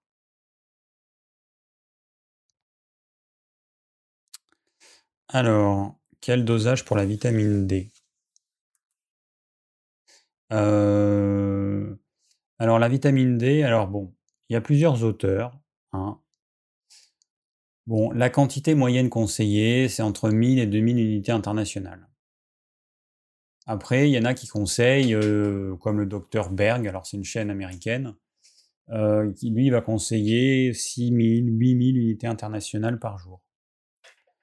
Bon, oh bah moi j'ai pas d'avis. Hein. Euh, après, euh, il peut y avoir un autre qui va conseiller 4000 et un autre qui va conseiller 3000 et bah du coup nous on fait comment? Bah, bah on sait pas. Donc euh, voilà. Alors mon conseil, la vitamine D c'est une vitamine liposoluble, ça veut dire qu'elle va s'accumuler. les vitamines hydrosolubles comme la vitamine C, l'excédent est éliminé dans les urines. Les vitamines liposolubles vont être stockées. Donc il y a une possibilité d'avoir un surdosage. Alors les dangers, ils sont plus avec la vitamine A. Il faut faire hyper attention.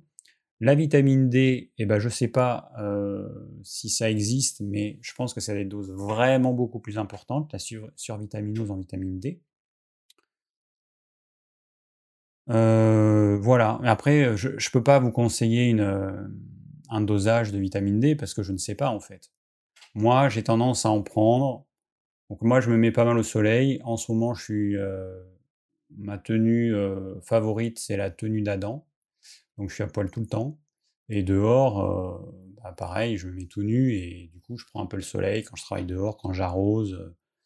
Donc je prends le soleil en été et je me supplémente. Alors là, je me suis supplémenté un peu à, à, cause du Covid parce que je me suis dit que je m'étais carencé. Donc je prends à peu près 2000 par jour. Voilà, en ce moment. Mais donc, euh, pour éviter euh, d'avoir un surdosage, eh ben, vous faites des pauses. Vous pouvez faire une cure de 1 2 mois, même à 3000, 4000, 5000 unités internationales par jour. Puis vous faites des pauses. Prenez pas 5000 euh, tout le temps, toute l'année. Une certaine chaîne YouTube conseille de prendre la vitamine D dans les extraits venant de la nature comme l'huile de foie de morue, car elle n'est pas isolée. Qu'en penses-tu? Alors oui, sauf qu'on arrive à des dosages qui sont limités, c'est un petit peu le problème. La l'huile de foie de morue, en fait, il faudra en prendre des cuillères à soupe. Et, euh, donc, euh, voilà, le problème, c'est ça, en fait. Alors nous, on vend de la vitamine D, mais euh, qui a un certain dosage de... on vend de l'huile de foie de morue, pardon, qui a un certain dosage de vitamine D. Mais idéalement, il faudra en prendre plus il faudra en prendre plus. Et la posologie qu'on conseille, bah, c'est en fonction des, capsules. On ne va pas dire aux gens de prendre 30 capsules par jour. C'est pas faisable. Mais pour que ce soit valable, il faudrait prendre, ça se compterait en cuillère à soupe, l'huile de foie de morue. Donc oui, mais compliqué à mettre en œuvre. Alors juste là pour la question de Franck, je passe à la suivante, mais euh, oui, le gras, ça complexifie la, digestion, de même que les protéines animales, de même que d'ajouter différents euh, macronutriments, mais bon, euh, il faut avoir un repas pas trop complexe, mais il faut quand même apporter à notre corps ce dont il a besoin. Donc il ne faut pas être obnubilé par attention, je ne vais pas manger gras parce que ça va complexifier la digestion, ça va la rallonger. Ben non, c'est pas comme ça qu'il faut voir. Il faut voir une globalité, de quoi mon corps a impérativement besoin, protéines animales, du bon gras, un peu de légumes, un peu crus, un peu cuits, les féculents pour certaines personnes, les enfants, les adolescents, les sportifs, et puis de temps en temps pour les autres. Voilà, là j'ai tout résumé. Alors, quelles sont les causes et solutions de la constipation? Les causes, eh ben, c'est que ton gros intestin va absorber trop d'eau. C'est le rôle du gros intestin. Au début du gros intestin, tu as une bouillasse liquide. À la fin, tu as soit des euh, crottes qui ont une consistance parfaite, soit une espèce de diarrhée, c'est-à-dire que le gros intestin ne retient pas assez d'eau, soit euh, trop sec, le gros intestin retient trop d'eau. Ça, c'est la cause de la constipation. A rien à voir avec la consommation d'eau, parce que tu peux te gaver d'eau si ton gros intestin, de toute façon, retient trop l'eau euh, qu'il y a dans, la lumière intestinale, et eh bien à la fin, tu as beau boire 3 litres d'eau par jour, tu auras les selles euh, toujours aussi sèches. Donc, c'est pas la solution. La solution, eh ben, c'est de rééquilibrer le chef du, euh, qui commande le gros intestin et la digestion générale, c'est le système nerveux autonome. Donc il y a ça. Alors là, ce que je conseille, c'est un complexe d'oligoéléments qui s'appelle le manganèse cobalt, à faire pendant deux mois, euh, deux prises par jour, une le matin, une le midi ou une le matin, une le soir, un bouchon, c'est un bouchon dose. Pendant deux mois, ça fonctionne très bien. Et si c'est pas suffisant, ou alors conjointement, on peut prendre de l'ispagule, voilà, ispagule ou psyllium blond, euh, à chaque repas. Voilà, ça, ça aide énormément. Ça va permettre de rééduquer le gros intestin. Alors, euh,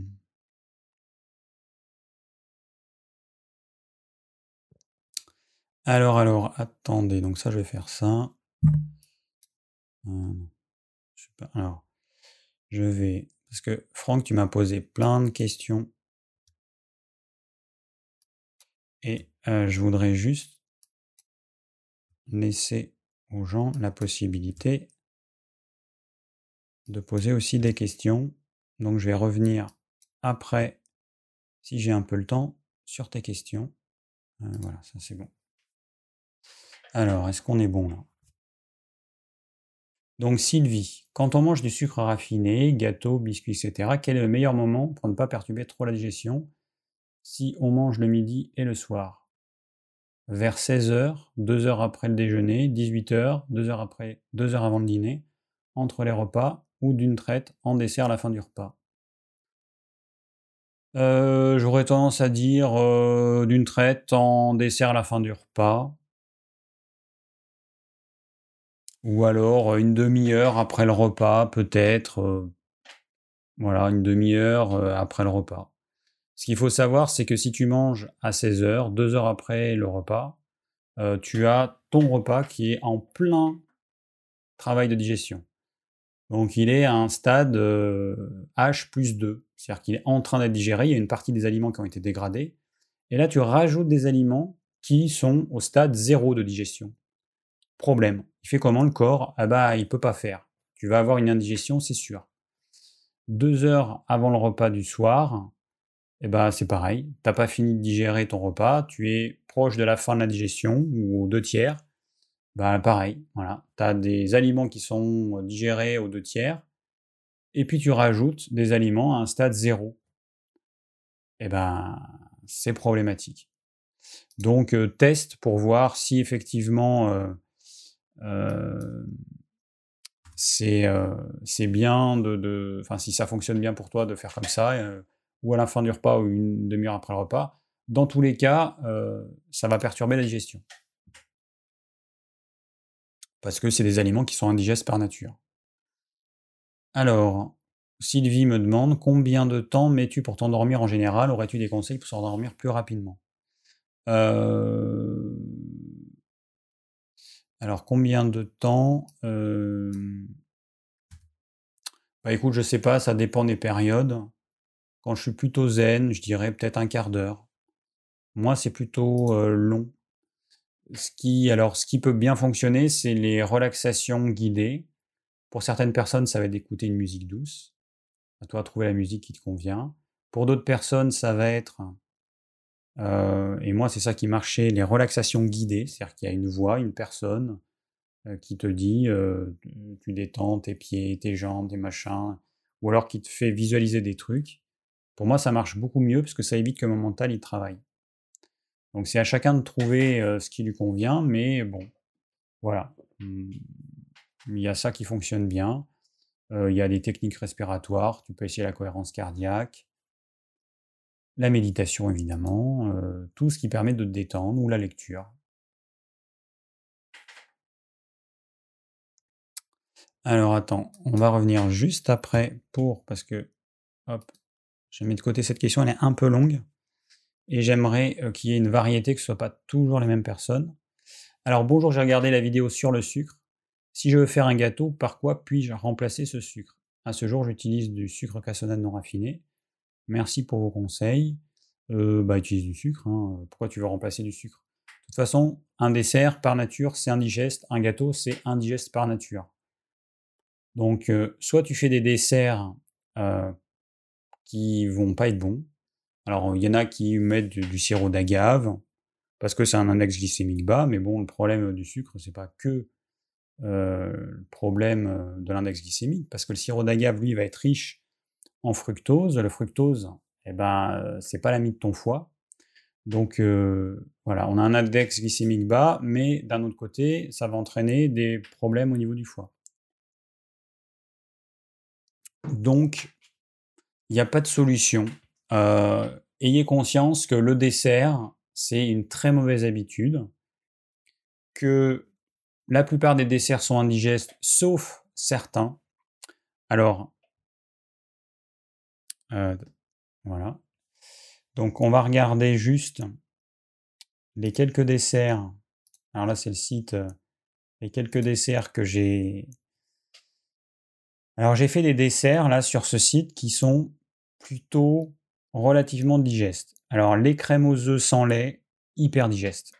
Ça, il n'y a pas de problème. Ce gâteau euh, léger au chocolat, donc ça c'est un gâteau à l'automne parce qu'il doit y avoir... Attends, c'est lequel celui-là? Non, c'est peut-être pas celui-là, je confonds. Euh, il y a quoi?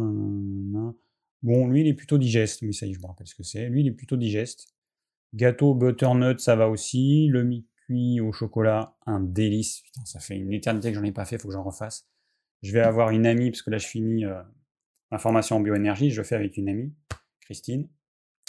Euh, faut que je lui fasse ça. Faut que je lui fasse le Mickey au chocolat. Trop bon. Euh, gâteau. Voilà. Alors les gaufres, pareil, gaufres légères sans lait, euh, ça passe plutôt bien. Sauf que ça, généralement, on mange de la, confiture avec du sucre et des machins. Donc nous, à l'époque où on se faisait ça, là c'est pareil, ça fait longtemps qu'on l'a pas fait.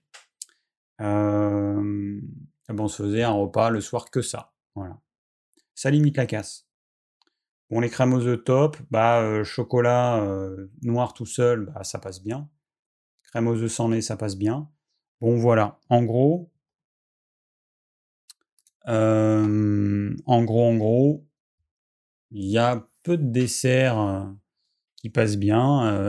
alors que moi, quand, dès qu'il y a des fruits, c'est la cata. La plupart du temps, c'est la cata. alors ensuite, une question de Sylvie qui nous demande, qui me demande plutôt, comment euh, les aliments liquides, thé, café, bière, vin, pris après un repas, vont-ils perturber la digestion? Bah, c'est pas compliqué. Alors, déjà, tu as deux types d'aliments, euh, de boissons. Euh, tu as ceux avec l'alcool, ceux sans alcool. Donc, déjà, tu as l'alcool qui est quand même un vrai problème pour le foie, pour l'estomac, pour tes neurones. Donc, c'est pas anodin. Bon, j'en bois de temps en temps, mais alors je suis sous tellement vite que, c'est vraiment euh, rarement, à tel point que j'ai des bières sans alcool maintenant à la maison. Euh, donc euh, voilà, donc alcool sans alcool. Ensuite, tu as des aliments, des, boissons, je vais y arriver, qui contiennent des excitants comme la caféine. Donc le thé et le café contiennent de la caféine. Euh, donc c'est pas anodin. La seule vraie boisson, c'est de l'eau. Alors on peut pas parler d'aliments pour le café et le thé. Hein. Voilà, aliments liquides, ce serait plus bière et vin. Effectivement, il y a des calories et tout. Bon, thé, café, si c'est pas sucré, a priori, c'est pas un aliment pour le corps. Mais ça va être un peu comme une tisane stimulante hein, pour le café euh, ou le thé. Voilà, le thé, grâce au tanin, la caféine va diffuser beaucoup plus lentement. Le café, par contre, c'est, ça envoie des décharges d'adrénaline assez vite. Donc voilà, donc ça va pas agir forcément sur la digestion, mais ça va agir sur tout le corps. Alors le café qui va entraîner une décharge d'adrénaline et qui va te mettre en état de stress a tendance à bloquer la digestion. Parce que c'est trop intense. Voilà, la caféine, elle, elle passe dans le sang trop vite. Le vin, alors le vin, lui, il est acide. Donc si tu prends des féculents, eh ben, ça va neutraliser l'action de la salive. La bière, je ne sais pas si c'est acide. Euh, voilà. Est-ce que l'alcool perturbe la digestion? Probablement un petit peu. Bon, enfin, c'est pas top tout ça. Hein. Voilà, si je résume, c'est pas top. Donc, euh, pas tout le temps, pas tous les jours, idéalement. Mélanie, je suis atteinte du syndrome des ovaires polykystiques. Connaissez-vous des produits naturels qui aident à faire baisser le taux de testostérone? D'avance, merci. Alors, euh, non. Alors, j'ai pas, pas travaillé les questions avant. Je les découvre en même temps que vous. Euh, ben non, je ne sais pas. Il faudrait que je cherche, mais vu que je ne l'ai pas fait, je ne peux pas te répondre. Mmh, non. Je ne sais pas. Voilà. Désolé.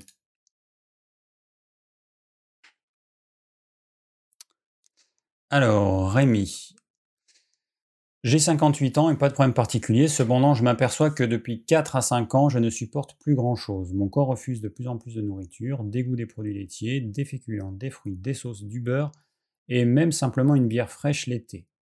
Il reste peu de choses, est-ce dû à l'âge? Donc tu as 58 ans et euh, je me contente de peu avec le plus de qualité possible, mais je ressens des fatigues très souvent. Comment procéder? Faut-il tout changer Me contraindre? Je vous remercie.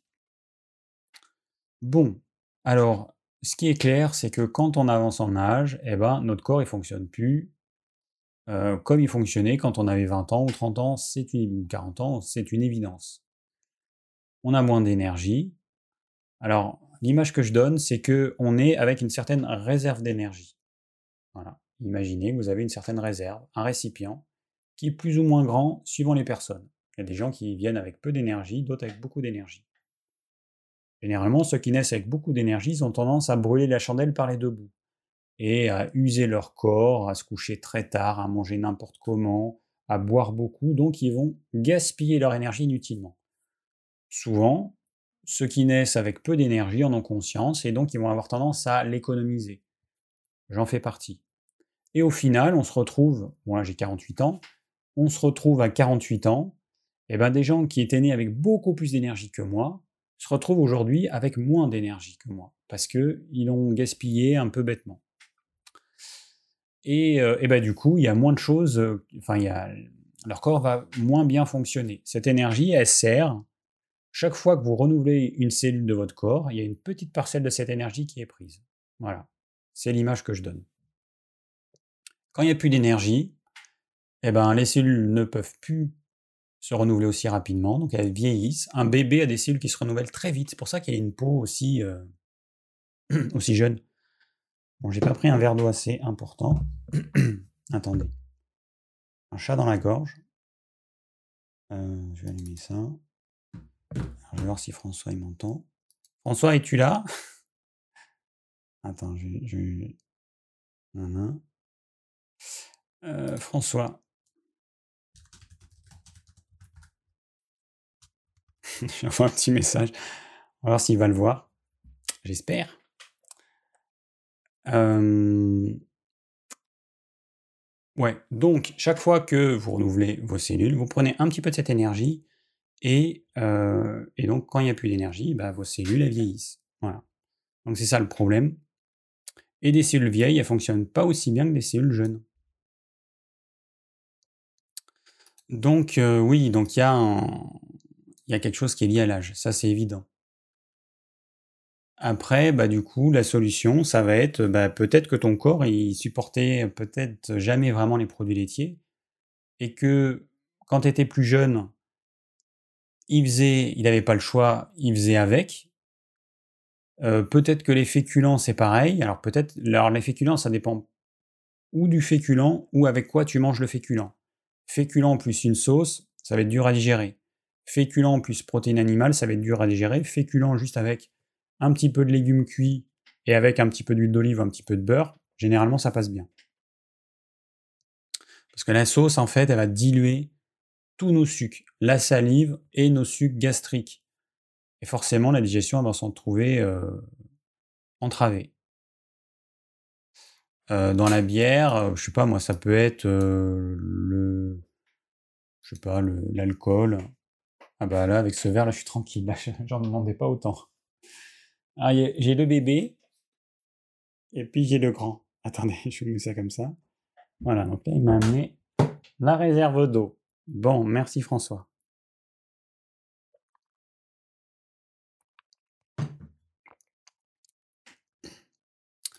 Donc, bah, mon conseil, ce serait quoi? Bah, Ce serait de, manger des repas plus simples, ce que tu vois qui te pose problème, alors les fruits, c'est pas du tout une obligation. Il y a plein de gens qui ont des problèmes avec les fruits, ils se forcent à manger des fruits parce qu'ils ont entendu dire qu'il fallait manger des fruits, ce qui est complètement débile. Il faut pas manger des fruits, on n'a pas besoin de fruits. On n'a pas besoin de fruits. Que les accros au sucre euh, soignent leur addiction au sucre, le fruit, vous en mangez parce que c'est sucré. Voilà, il faut que vous ayez conscience que vous êtes addict au sucre. Moi, j'aime les fruits, euh, j'ai conscience que c'est parce que c'est sucré. Parce qu'il y a autant de nutriments dans les fruits, voire plus euh, dans les légumes. Il y a autant de nutriments dans les légumes que dans les fruits. Euh, sauf que bah, les légumes, c'est moins sexy, c'est moins sucré. voilà, mais si les gens, tous ceux qui promeuvent les fruits et tout, allez vous faire soigner, vous êtes accro au sucre. Hein. Voilà. Donc les fruits, c'est pas obligé. Donc il y a plein de choses en fait, c'est pas obligatoire en fait dans, ta liste. Protéines animales de qualité, des légumes crus, des légumes cuits, du bon gras, ça c'est indispensable. Le reste, c'est pas indispensable, donc tu peux t'en passer. Voilà.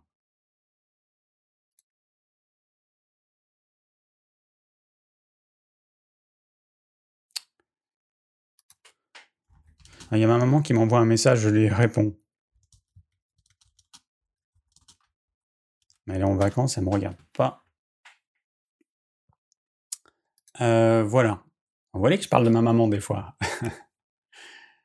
Alors ensuite, prochaine question. Alors je vais pas pouvoir répondre à toutes les questions parce que quand je vois tout ce qui reste, il en reste encore plus de 22 euh, et euh, et je vais pas. Là déjà, ça fait une heure et demie qu'on est ensemble. maxi, maxi, entre 19h45 et 20h, j'arrête. Hein. Alors, tu ne. Euh, ah, mais qu'est-ce que je fais Moi, je suis pas au bon endroit. je, suis revenu, au début. Alors, attends, David, où es-tu Où es-tu? Ah, ben, elle est là, la question. Connais-tu les principes de l'alimentation par Weston Price? Si oui, quelles recommandations, améliorations as-tu à conseiller? Eh bien, je ne connais pas, euh, mon cher euh, Kilian, les recommandations de Weston Price. Alors, qu'est-ce qu'il nous dit, ce monsieur? Weston Price, alimentation. Alors, principe de régime sain de Weston Price. Euh, bon, alors qu'est-ce qu'il conseille, lui? Alors, c'était un dentiste, ce monsieur. Euh, ah oui, ah bah si, c'est lui. Ah bah oui, Weston Price. Et eh oui, c'est lui qui a étudié au début du XXe siècle euh, tout un tas de peuples euh, primitifs, je ne sais pas comment on dit, c'est pas du tout péjoratif, euh, mais je ne sais pas comment on dit autrement. Et donc, il s'est rendu compte que, en fonction de ce qu'ils mangeaient, bah, euh, ils avaient ou pas des caries. Alors, s'ils avaient une alimentation traditionnelle, ils avaient notamment une dentition parfaite. Et ceux qui mangeaient des céréales, qui mangeaient tout un tas de trucs, et eh bah, ils avaient euh, des problèmes dentaires et des problèmes de santé. Donc, je connais pas. Alors, il y a tout un tas de trucs. Ne mangez pas d'aliments industriels tels que les cookies, les gâteaux, on est d'accord. Évitez les édulcorants raffinés, on est d'accord. Évitez la farine blanche, ok. Évitez toutes les graisses et huiles hydrogénées, ok. Évitez les huiles liquides raffinées faites à partir de soja. N'utilisez pas d'huile polyinsaturée pour la cuisson, Eh ben écoute, je pense éviter les œufs et la viande de batterie, le poisson d'élevage. Ben, je pense que, eh ben, on est d'accord sur euh, la plupart de ces conseils. Ne buvez pas d'eau fluorée, n'utilisez pas le micro-ondes. Euh, Bon, là, en regardant ça, j'ai tendance à me dire que manger des aliments complets, non transformés industriels, manger du bœuf, de l'agneau, du gibier, des abats, de la volaille et des œufs d'animaux élevés en plein air et nourris, hein. Bon, manger du poisson sauvage, bah, c'est ce que je conseille, hein, euh, manger euh, des sardines fraîches, du maquereau frais, du hareng frais, et puis quand c'est des poissons d'élevage, de temps en temps pour faire plaisir, mais euh, c'est tout. Hein. Alors, peuple autochtone ou indigène, mais pas primitif. Merci François. Oui, excusez-moi pour le terme, je ne savais pas quoi dire. Ah, mais attends, tu m'as éteint la lumière. François Tu m'as éteint la lumière. Tu m'as éteint la lumière. Ah ben voilà, et la lumière fut. Alors, je n'ai pas que cette lumière-là, mais j'en ai au-dessus de moi un projecteur là, un projecteur là, une derrière, et puis les petites lumières pour décorer. Bon, donc euh, je pense, alors prenez régulièrement une fois de morue fournie au minimum 10 000. Alors lui, il conseille 10 000 unités internationales de vitamine D euh, par jour, apparemment? Ah non. Et 1000 unités internationales de vitamine D par jour. Ok. Ok. Bon, enfin, en tout cas, euh, je pense qu'on est d'accord. Voilà. Je pense que ces conseils, ils sont, c'est des conseils de bon sens et, euh, j'aurais tendance à conseiller la même chose. Euh, bon, alors next. Peut-être que je trie un peu les questions. Euh, donc Pascal me demande un chien, donc Pascal qui a un chien de 16 ans, il a eu des problèmes de peau. Après avoir traité avec le veto, c'est maintenant mon tour démangeaison et perte de cheveux. Mon médecin ne me donne que de la cortisone qui ne fait rien et aggrave plutôt le problème. Connaissez-vous une autre solution naturelle? Pascal, 38 ans. Ah ben, c'est compliqué à te répondre parce que euh, faudrait connaître la cause de ces problèmes de, perte de cheveux et de démangeaison. Tu as 38 ans. Euh, je peux pas te répondre. Un natureux fait pas du symptomatique. On est obligé bah, de, passer du temps avec la personne pour essayer de comprendre pourquoi elle en est arrivée là. Donc je peux pas te conseiller, désolé. Alors, je mets un peu de... Euh, Gabriel, dommage pour les questions sans réponse. Bah, tu sais, vu le nombre de questions, Gabriel, ça va pas être possible de répondre à tout le monde. Il y a trop de questions en fait comme j'avais, euh, j'ai gardé les questions de, euh, je vais essayer peut-être passer par le bas. Euh, mais comme j'avais déjà plus de 20 questions du live que j'avais programmé la fois d'avant, bah du coup, je me retrouve avec, je dois avoir une cinquantaine de questions ce soir, donc je ne peux pas répondre à tout le monde. C'est comme ça. Alors, Annabella, 28 ans, les morceaux de fruits séchés qu'on trouve quelquefois dans le thé. Qu'en penses-tu? Acidité? Bon, alors, vous prenez un fruit. Il contient du sucre, il contient de l'eau, il contient de l'acidité, il contient tout un tas de choses. Vous le faites sécher. Qu'est-ce qui s'en va? Uniquement l'eau. L'acidité ne va pas disparaître comme par magie. Si vous prenez ce fruit séché en bouche, d'ailleurs, vous allez retrouver cette acidité. Donc le fait de déshydrater un fruit n'enlève pas l'acidité. Est-ce que vous avez essayé de faire cuire des framboises? Vous prenez des framboises, vous les mangez crues. Ça a un certain taux d'acidité, vous les faites cuire. vous les mangez. C'est immangeable tellement c'est acide. En fait, il y a encore plus d'acidité dans les fruits cuits. C'est pour ça qu'on a besoin de rajouter du sucre. Pareil, vous prenez une pomme, nickel, taux de sucre, vous la faites cuire, vous allez voir que elle va être plus acide en goût. Et le, le pire, c'est l'abricot. L'abricot, mais c'est la cata quand c'est cuit, tellement ça devient acide. Vous mangez un abricot, il est bien sucré et tout, vous le faites cuire, ça devient hyper acide. Donc, tout ça pour dire que, en termes d'acidité, l'acidité ne disparaît pas comme par magie quand on fait sécher un fruit ou quand on le fait cuire. Donc, eh ben voilà, faut faire avec. Donc c'est, alors après c'est une question de quantité, c'est légèrement acide. Euh, c'est légèrement acide. Oui, non, faut que je fasse ça moi. Hop, ouais. Et euh, parce que en fait c'est des petits morceaux, il y a une faible quantité. Et, mais ça peut être trop pour certains. Waouh, waouh, waouh, waouh, waouh. Alors attends, je suis perdu dans mes questions. Voilà, donc Annabella, c'est tout ce que je peux te dire. Alors.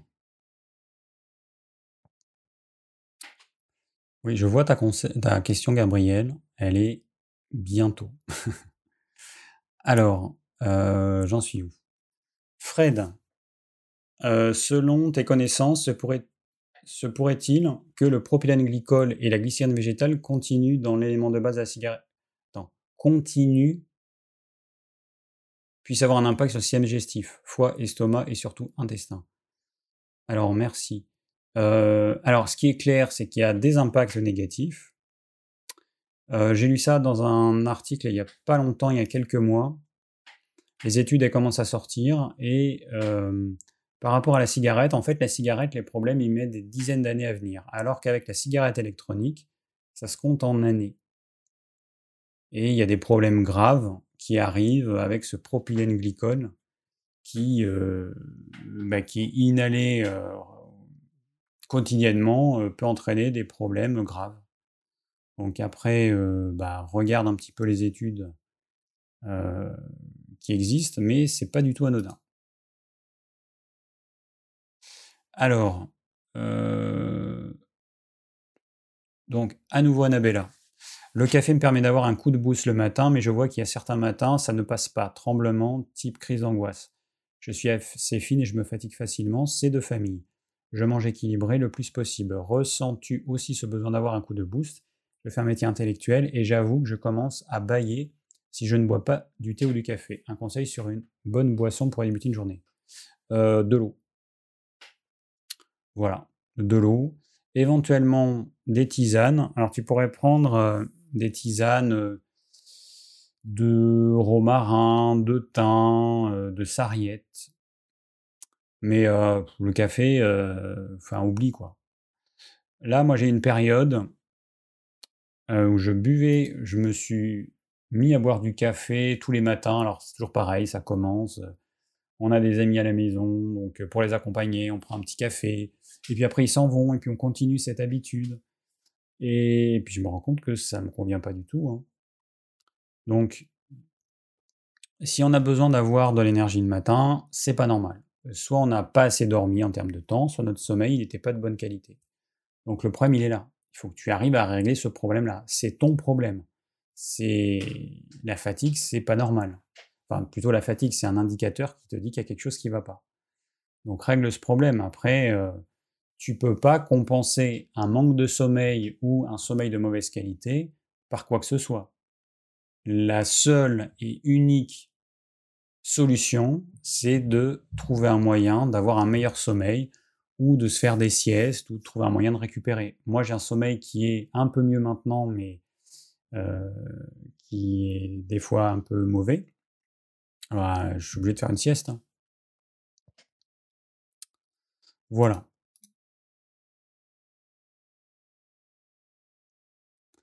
Camille. Alors, que manger pour ne pas avoir d'inflammation au genou? Crise d'arthrite, sachant que je ne peux prendre de traitement anti-inflammatoire car l'aspirine est à proscrire.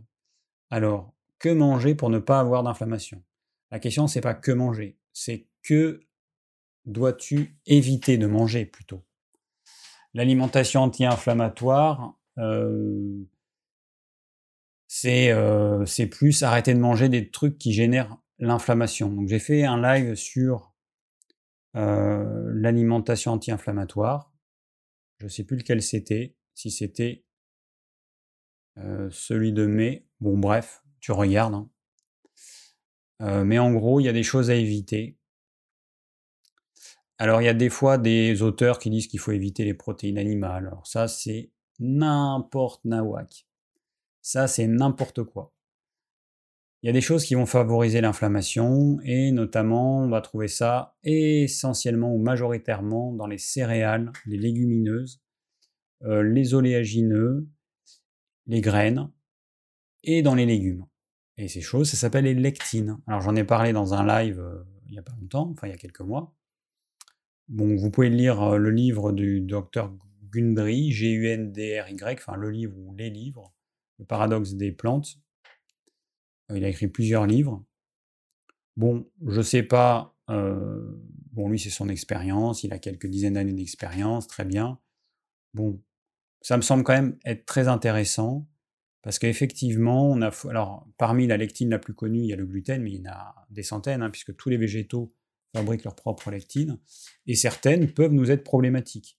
Par exemple, moi, je me suis rendu compte que l'aubergine, c'est pas top pour moi. C'est quand même pas top. Et tous les ans. Et en lisant le livre du docteur Gundry, lui, il déconseille les aubergines et tous les légumes euh, d'été. Eh ben, je me rends compte que autant la courgette, ça passe super bien, le haricot vert, ça passe super bien, parce que c'est des trucs qu'il déconseille, autant l'aubergine, pour moi, ça passe vraiment pas. C'est vraiment moyen, je le sens. Donc c'est à toi à voir quels euh, aliments tu manges qui génèrent cette inflammation. Alors les fruits, ça c'est un truc, c'est clair, c'est à éviter, à diminuer ou à supprimer. Euh, l'acidité en général, généralement, c'est à limiter, voire à supprimer, tout ce qui a un goût acide. Et puis après, il y a certains légumes. Les céréales, les légumineuses, pareil. Les légumineuses, c'est un truc qu'on ne devrait jamais manger très rarement parce que ça pose vraiment beaucoup de problèmes. et attention à ne pas vous gaver d'oléagineux, noisettes, amandes, etc. Tous les oléagineux, hein, toutes les noix de macadamia, de machin, tout ce que vous voulez. Il y en a certains qui disent que c'est très bien. bon, pourquoi pas certaines de temps en temps. Par contre, arrêtez de vous gaver. Il y a des gens qui se gavent de ça parce qu'ils sont carencés en tout un tas de choses, et, bah, et comme ils s'autorisent ça, bah, leur corps les, leur donne envie de manger ce, ce, ce, vers quoi ils, euh, ils ont le droit de manger, ce qu'ils s'autorisent de manger. Et donc voilà, mais par contre, ça veut dire que l'alimentation est déséquilibrée. Si on a besoin de compenser dans les oléagineux, les noisettes, les noix, les amandes, etc., c'est que ton alimentation est déséquilibrée. Voilà, ça c'est clair. Donc il faut voir pourquoi. Bon, alors des pistes, voilà, voilà quelques pistes, mais bon, c'est pas évident parce que je sais pas ce que tu manges. Alors, next, euh, Ariel.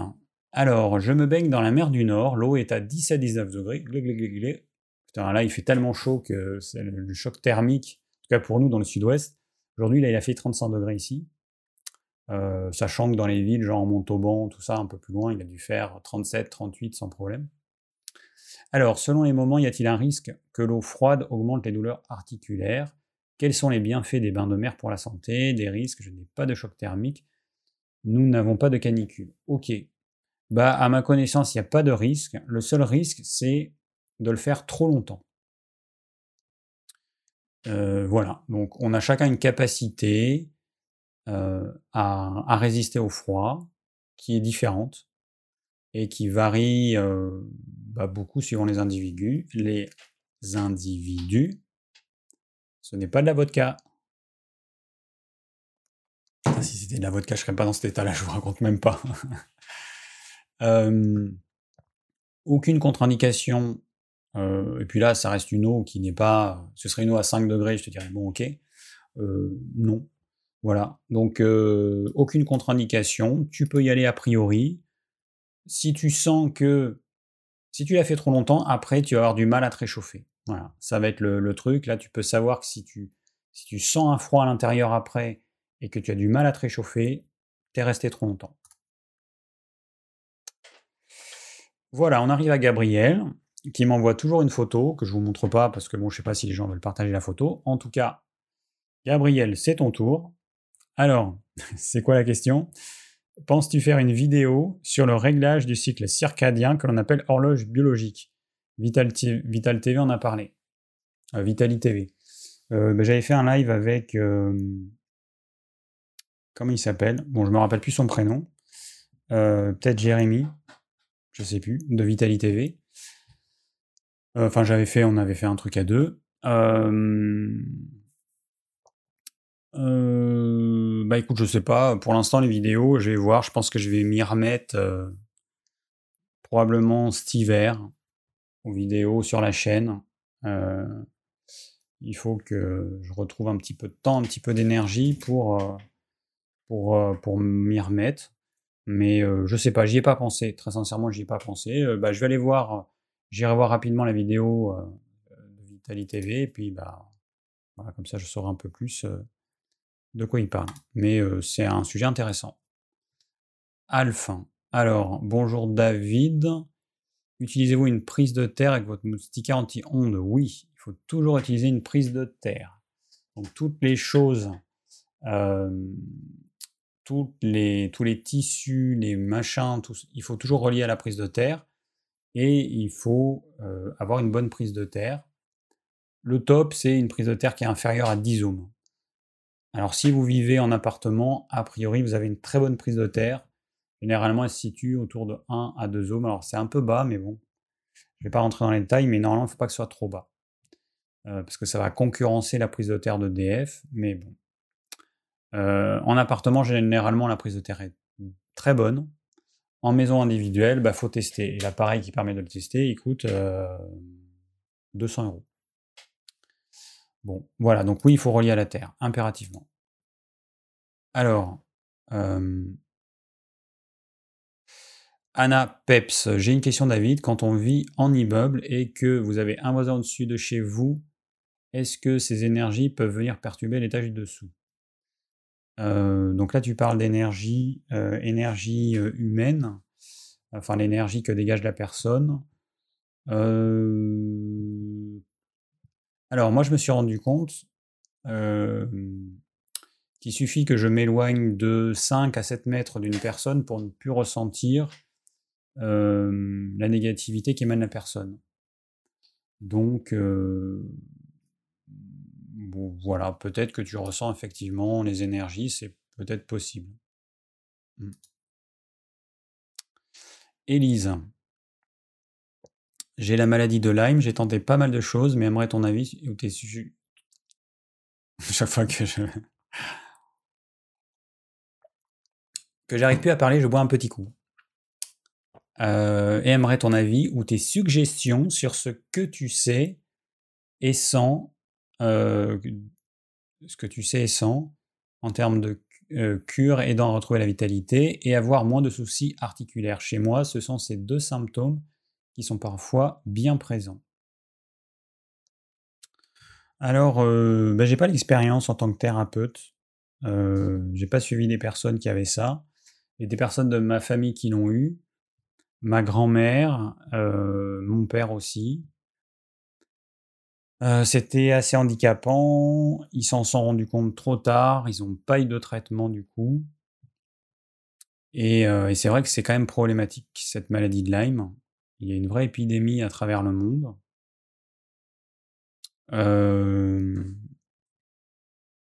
c'est aussi compliqué les traitements. Alors il y avait un pharmacien qui faisait un traitement à base de propolis, à base d'autres choses, enfin à base d'huile essentielle. Je ne sais pas s'il existe toujours. je ne sais plus comment il s'appelle ce, ce, traitement. Il faut, quand on utilise ce type de traitement, donc c'est des traitements naturels, il faut faire attention parce que quand vous allez tuer la Borrelia, la bactérie qui produit les cochonneries, eh ben, quand elle va mourir, elle va être un déchet et puis elle va expulser tous les saloperies qu'il y a en elle. Et là, on va avoir des super symptômes, ça va être encore pire. Donc du coup, il faut y aller progressivement avec ce type de traitement, propolis et huile essentielle. Ça fonctionne. Et après, bah, je sais pas, euh, je sais pas. Très sincèrement, je sais pas, j'en ai pas l'expérience. Mmh, si je l'avais, bah, je chercherais, donc je trouverais les formules et tout qu'il faut. Mais euh, là, je peux pas te dire. Mais regarde un petit peu ce qui se fait. euh, je, je me rappelle plus le nom du produit. Peut-être sur des forums, tu vas trouver ça. Je peux pas t'en dire plus. Alors, donc Laurent, tu ne nous parles pas de tes parents. Mon cher Laurent, ça doit être Étienne aussi, qui a posé déjà cette question.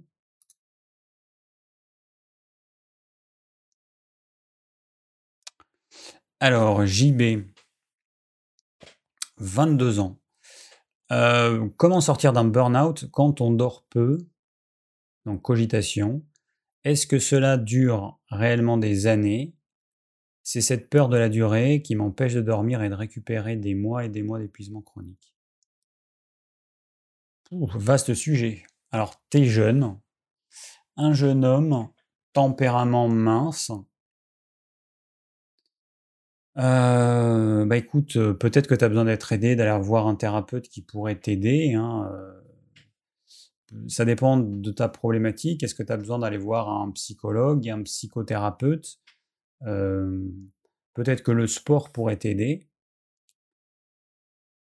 Il y a tellement de choses, tu sais, c'est tellement vaste. Le burn-out, ça ne veut pas dire grand-chose. Quelle est la cause de ce burn-out? Est-ce que c'est professionnel? Est-ce que c'est sentimental? Est-ce que c'est familial? Est-ce que voilà d'où viennent ces cogitations? C'est compliqué à te répondre, mais moi je pense qu'il faut que tu ailles voir un thérapeute. Essaie de suivre ton intuition. euh, quel est le domaine qui te pose le plus de, le plus de problèmes Euh, Si c'est le domaine psy, bah, va peut-être voir un psychologue ou un psychothérapeute. Tu sais, des fois, tu vas voir un thérapeute, ce thérapeute, il va t'aider ou il va t'aiguiller pour aller voir un autre thérapeute, et puis c'est comme ça. Ce qui compte, c'est que tu passes à l'action. Fais quelque chose. Euh, en parlant de ça avec des amis, avec des proches, ben, peut-être qu'ils vont te conseiller quelqu'un qui pourrait t'aider. Tu vas voir cette personne, cette personne, elle va t'aider, ou pas complètement, mais elle va te conseiller euh, vers une autre personne. Mais fais quelque chose. Bouge-toi, fais quelque chose. Et fais-toi aider par des personnes, parce que bah, c'est le rôle de ces personnes de, euh, de, de t'aider à sortir euh, de cette situation qui, qui m'a l'air compliquée. J'aurais tendance à te conseiller d'aller voir un psy, ou psychothérapeute ou psychologue. Voilà, fais-toi aider.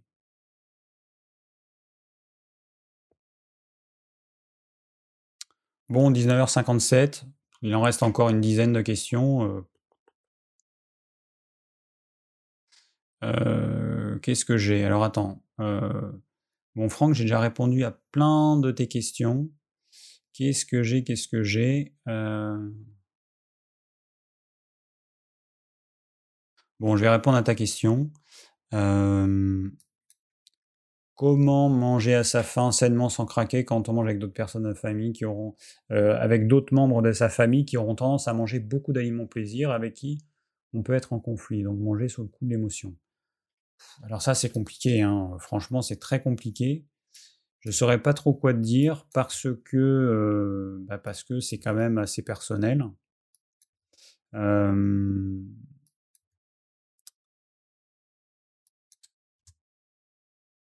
Je sais pas trop, je sais pas trop quoi te dire. Ça dépend de comment tu es. Un tempérament, une personne qui est, facilement influençable par la nourriture ou facilement accro hein, aux aliments plaisir euh, et pas top pour la santé, bah ça va être dur ou impossible à résister. C'est compliqué. Franchement, je sais pas quoi te répondre. Si par exemple, je j'étais spectateur, supposons que je puisse me téléporter et que je puisse voir comment tu vis, et ben, je pourrais te conseiller. Je pourrais te conseiller en te disant, bah voilà comment ça se passe dans ta famille, donc essaie de faire ça. Mais c'est impossible de te répondre. je peux pas te répondre. Franchement, trop compliqué. Que penses-tu de dormir avec des boules caisses, lunettes de nuit pour les hypersensibles? Bah écoute, bah, tu peux, hein, pas de, je vois pas de, contre-indication à ça. Donc, ouais. Pas de contre-indication à ça. Alors attends, je fais des trucs en même temps. Tac. Donc, oui. Le seul truc, c'est que quand on est dans la situation où on a pu euh, ça, et on peut du coup ne plus arriver à bien dormir. Euh, moi, je, dors encore avec des boules caisses parce qu'on a la chance d'avoir des voisins avec un chien qui peut aboyer dans la nuit. Super sympa. J'ai eu une période où je me suis désaccoutumé des boules caisses. Il m'a fallu une ou deux semaines pour arriver à dormir sans boule caisse. Au début, c'était compliqué. Et le masque de nuit, c'est pareil. Si tu n'as pas la possibilité d'avoir le noir complet, alors que c'est vrai que c'est aujourd'hui c'est ce qui est recommandé, eh ben, euh, utilise un masque de nuit. Voilà. Alors, euh, bonsoir David, que recommanderais-tu pour combler une grosse carence en iode? Merci d'avance pour ta réponse. Bon, bah déjà, si tu pouvais manger plus de crustacés, de fruits de mer, ce serait déjà pas mal, hein, ce serait un premier pas. Euh, après, évidemment, que du sel gris non raffiné. Ça, c'est aussi euh, la base. Sinon, après, tu peux te supplémenter. Nous, on a un complexe iode sur notre site. Tu tapes iode et tu verras un truc à base d'iode. Euh, voilà. Si jamais tu es vraiment carencé, euh, bah, tu peux utiliser ça. Mais sinon, moi, je préfère quand même passer par des aliments. Alors, bon, on va bien. On, 21, dernière question et on arrête. Alors, bonjour David. Donc, c'est David qui. C'est David qui demande à David. bonjour David. Une amie à moi évite de mettre ses enfants au soleil. Elles sont très blanches en plein été. Que penses-tu de ça? Eh ben, je pense que euh, elle fait comme beaucoup de gens. Elle euh, confond l'excès euh, et le. En fait, elle va. Ce qui pose problème, c'est d'exposer de façon excessive ses enfants au soleil et surtout à certaines heures. Et ça, son cerveau va le transformer en du coup, faut plus du tout que je mette mes enfants au soleil. Et donc on a ça avec les protéines animales. C'est que les études disent l'excès de protéines animales pose problème, augmente le, can- le cancer colorectal, par exemple. Et puis il y a des gens qui vont dire Eh ben alors, faut plus que j'en mange du tout. Mais non, c'est pas ça. Donc euh, c'est c'est une aberration en fait. Les enfants ont impérativement besoin de vitamine D pour arriver à fixer le calcium, pour avoir un système immunitaire euh, suffisamment costaud.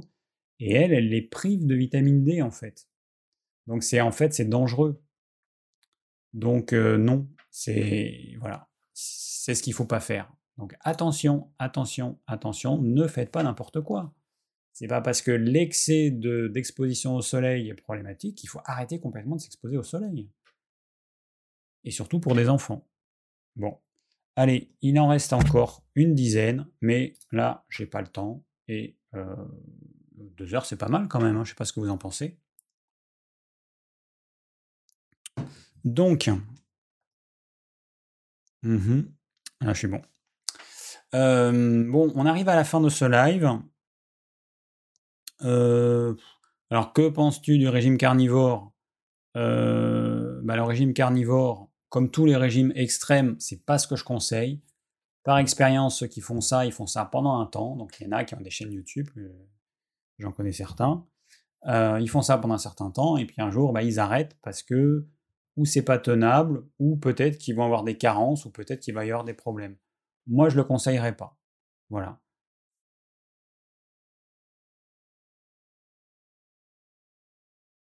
Ouais, bon, après, euh, voilà, je, vois des, euh, des, discussions.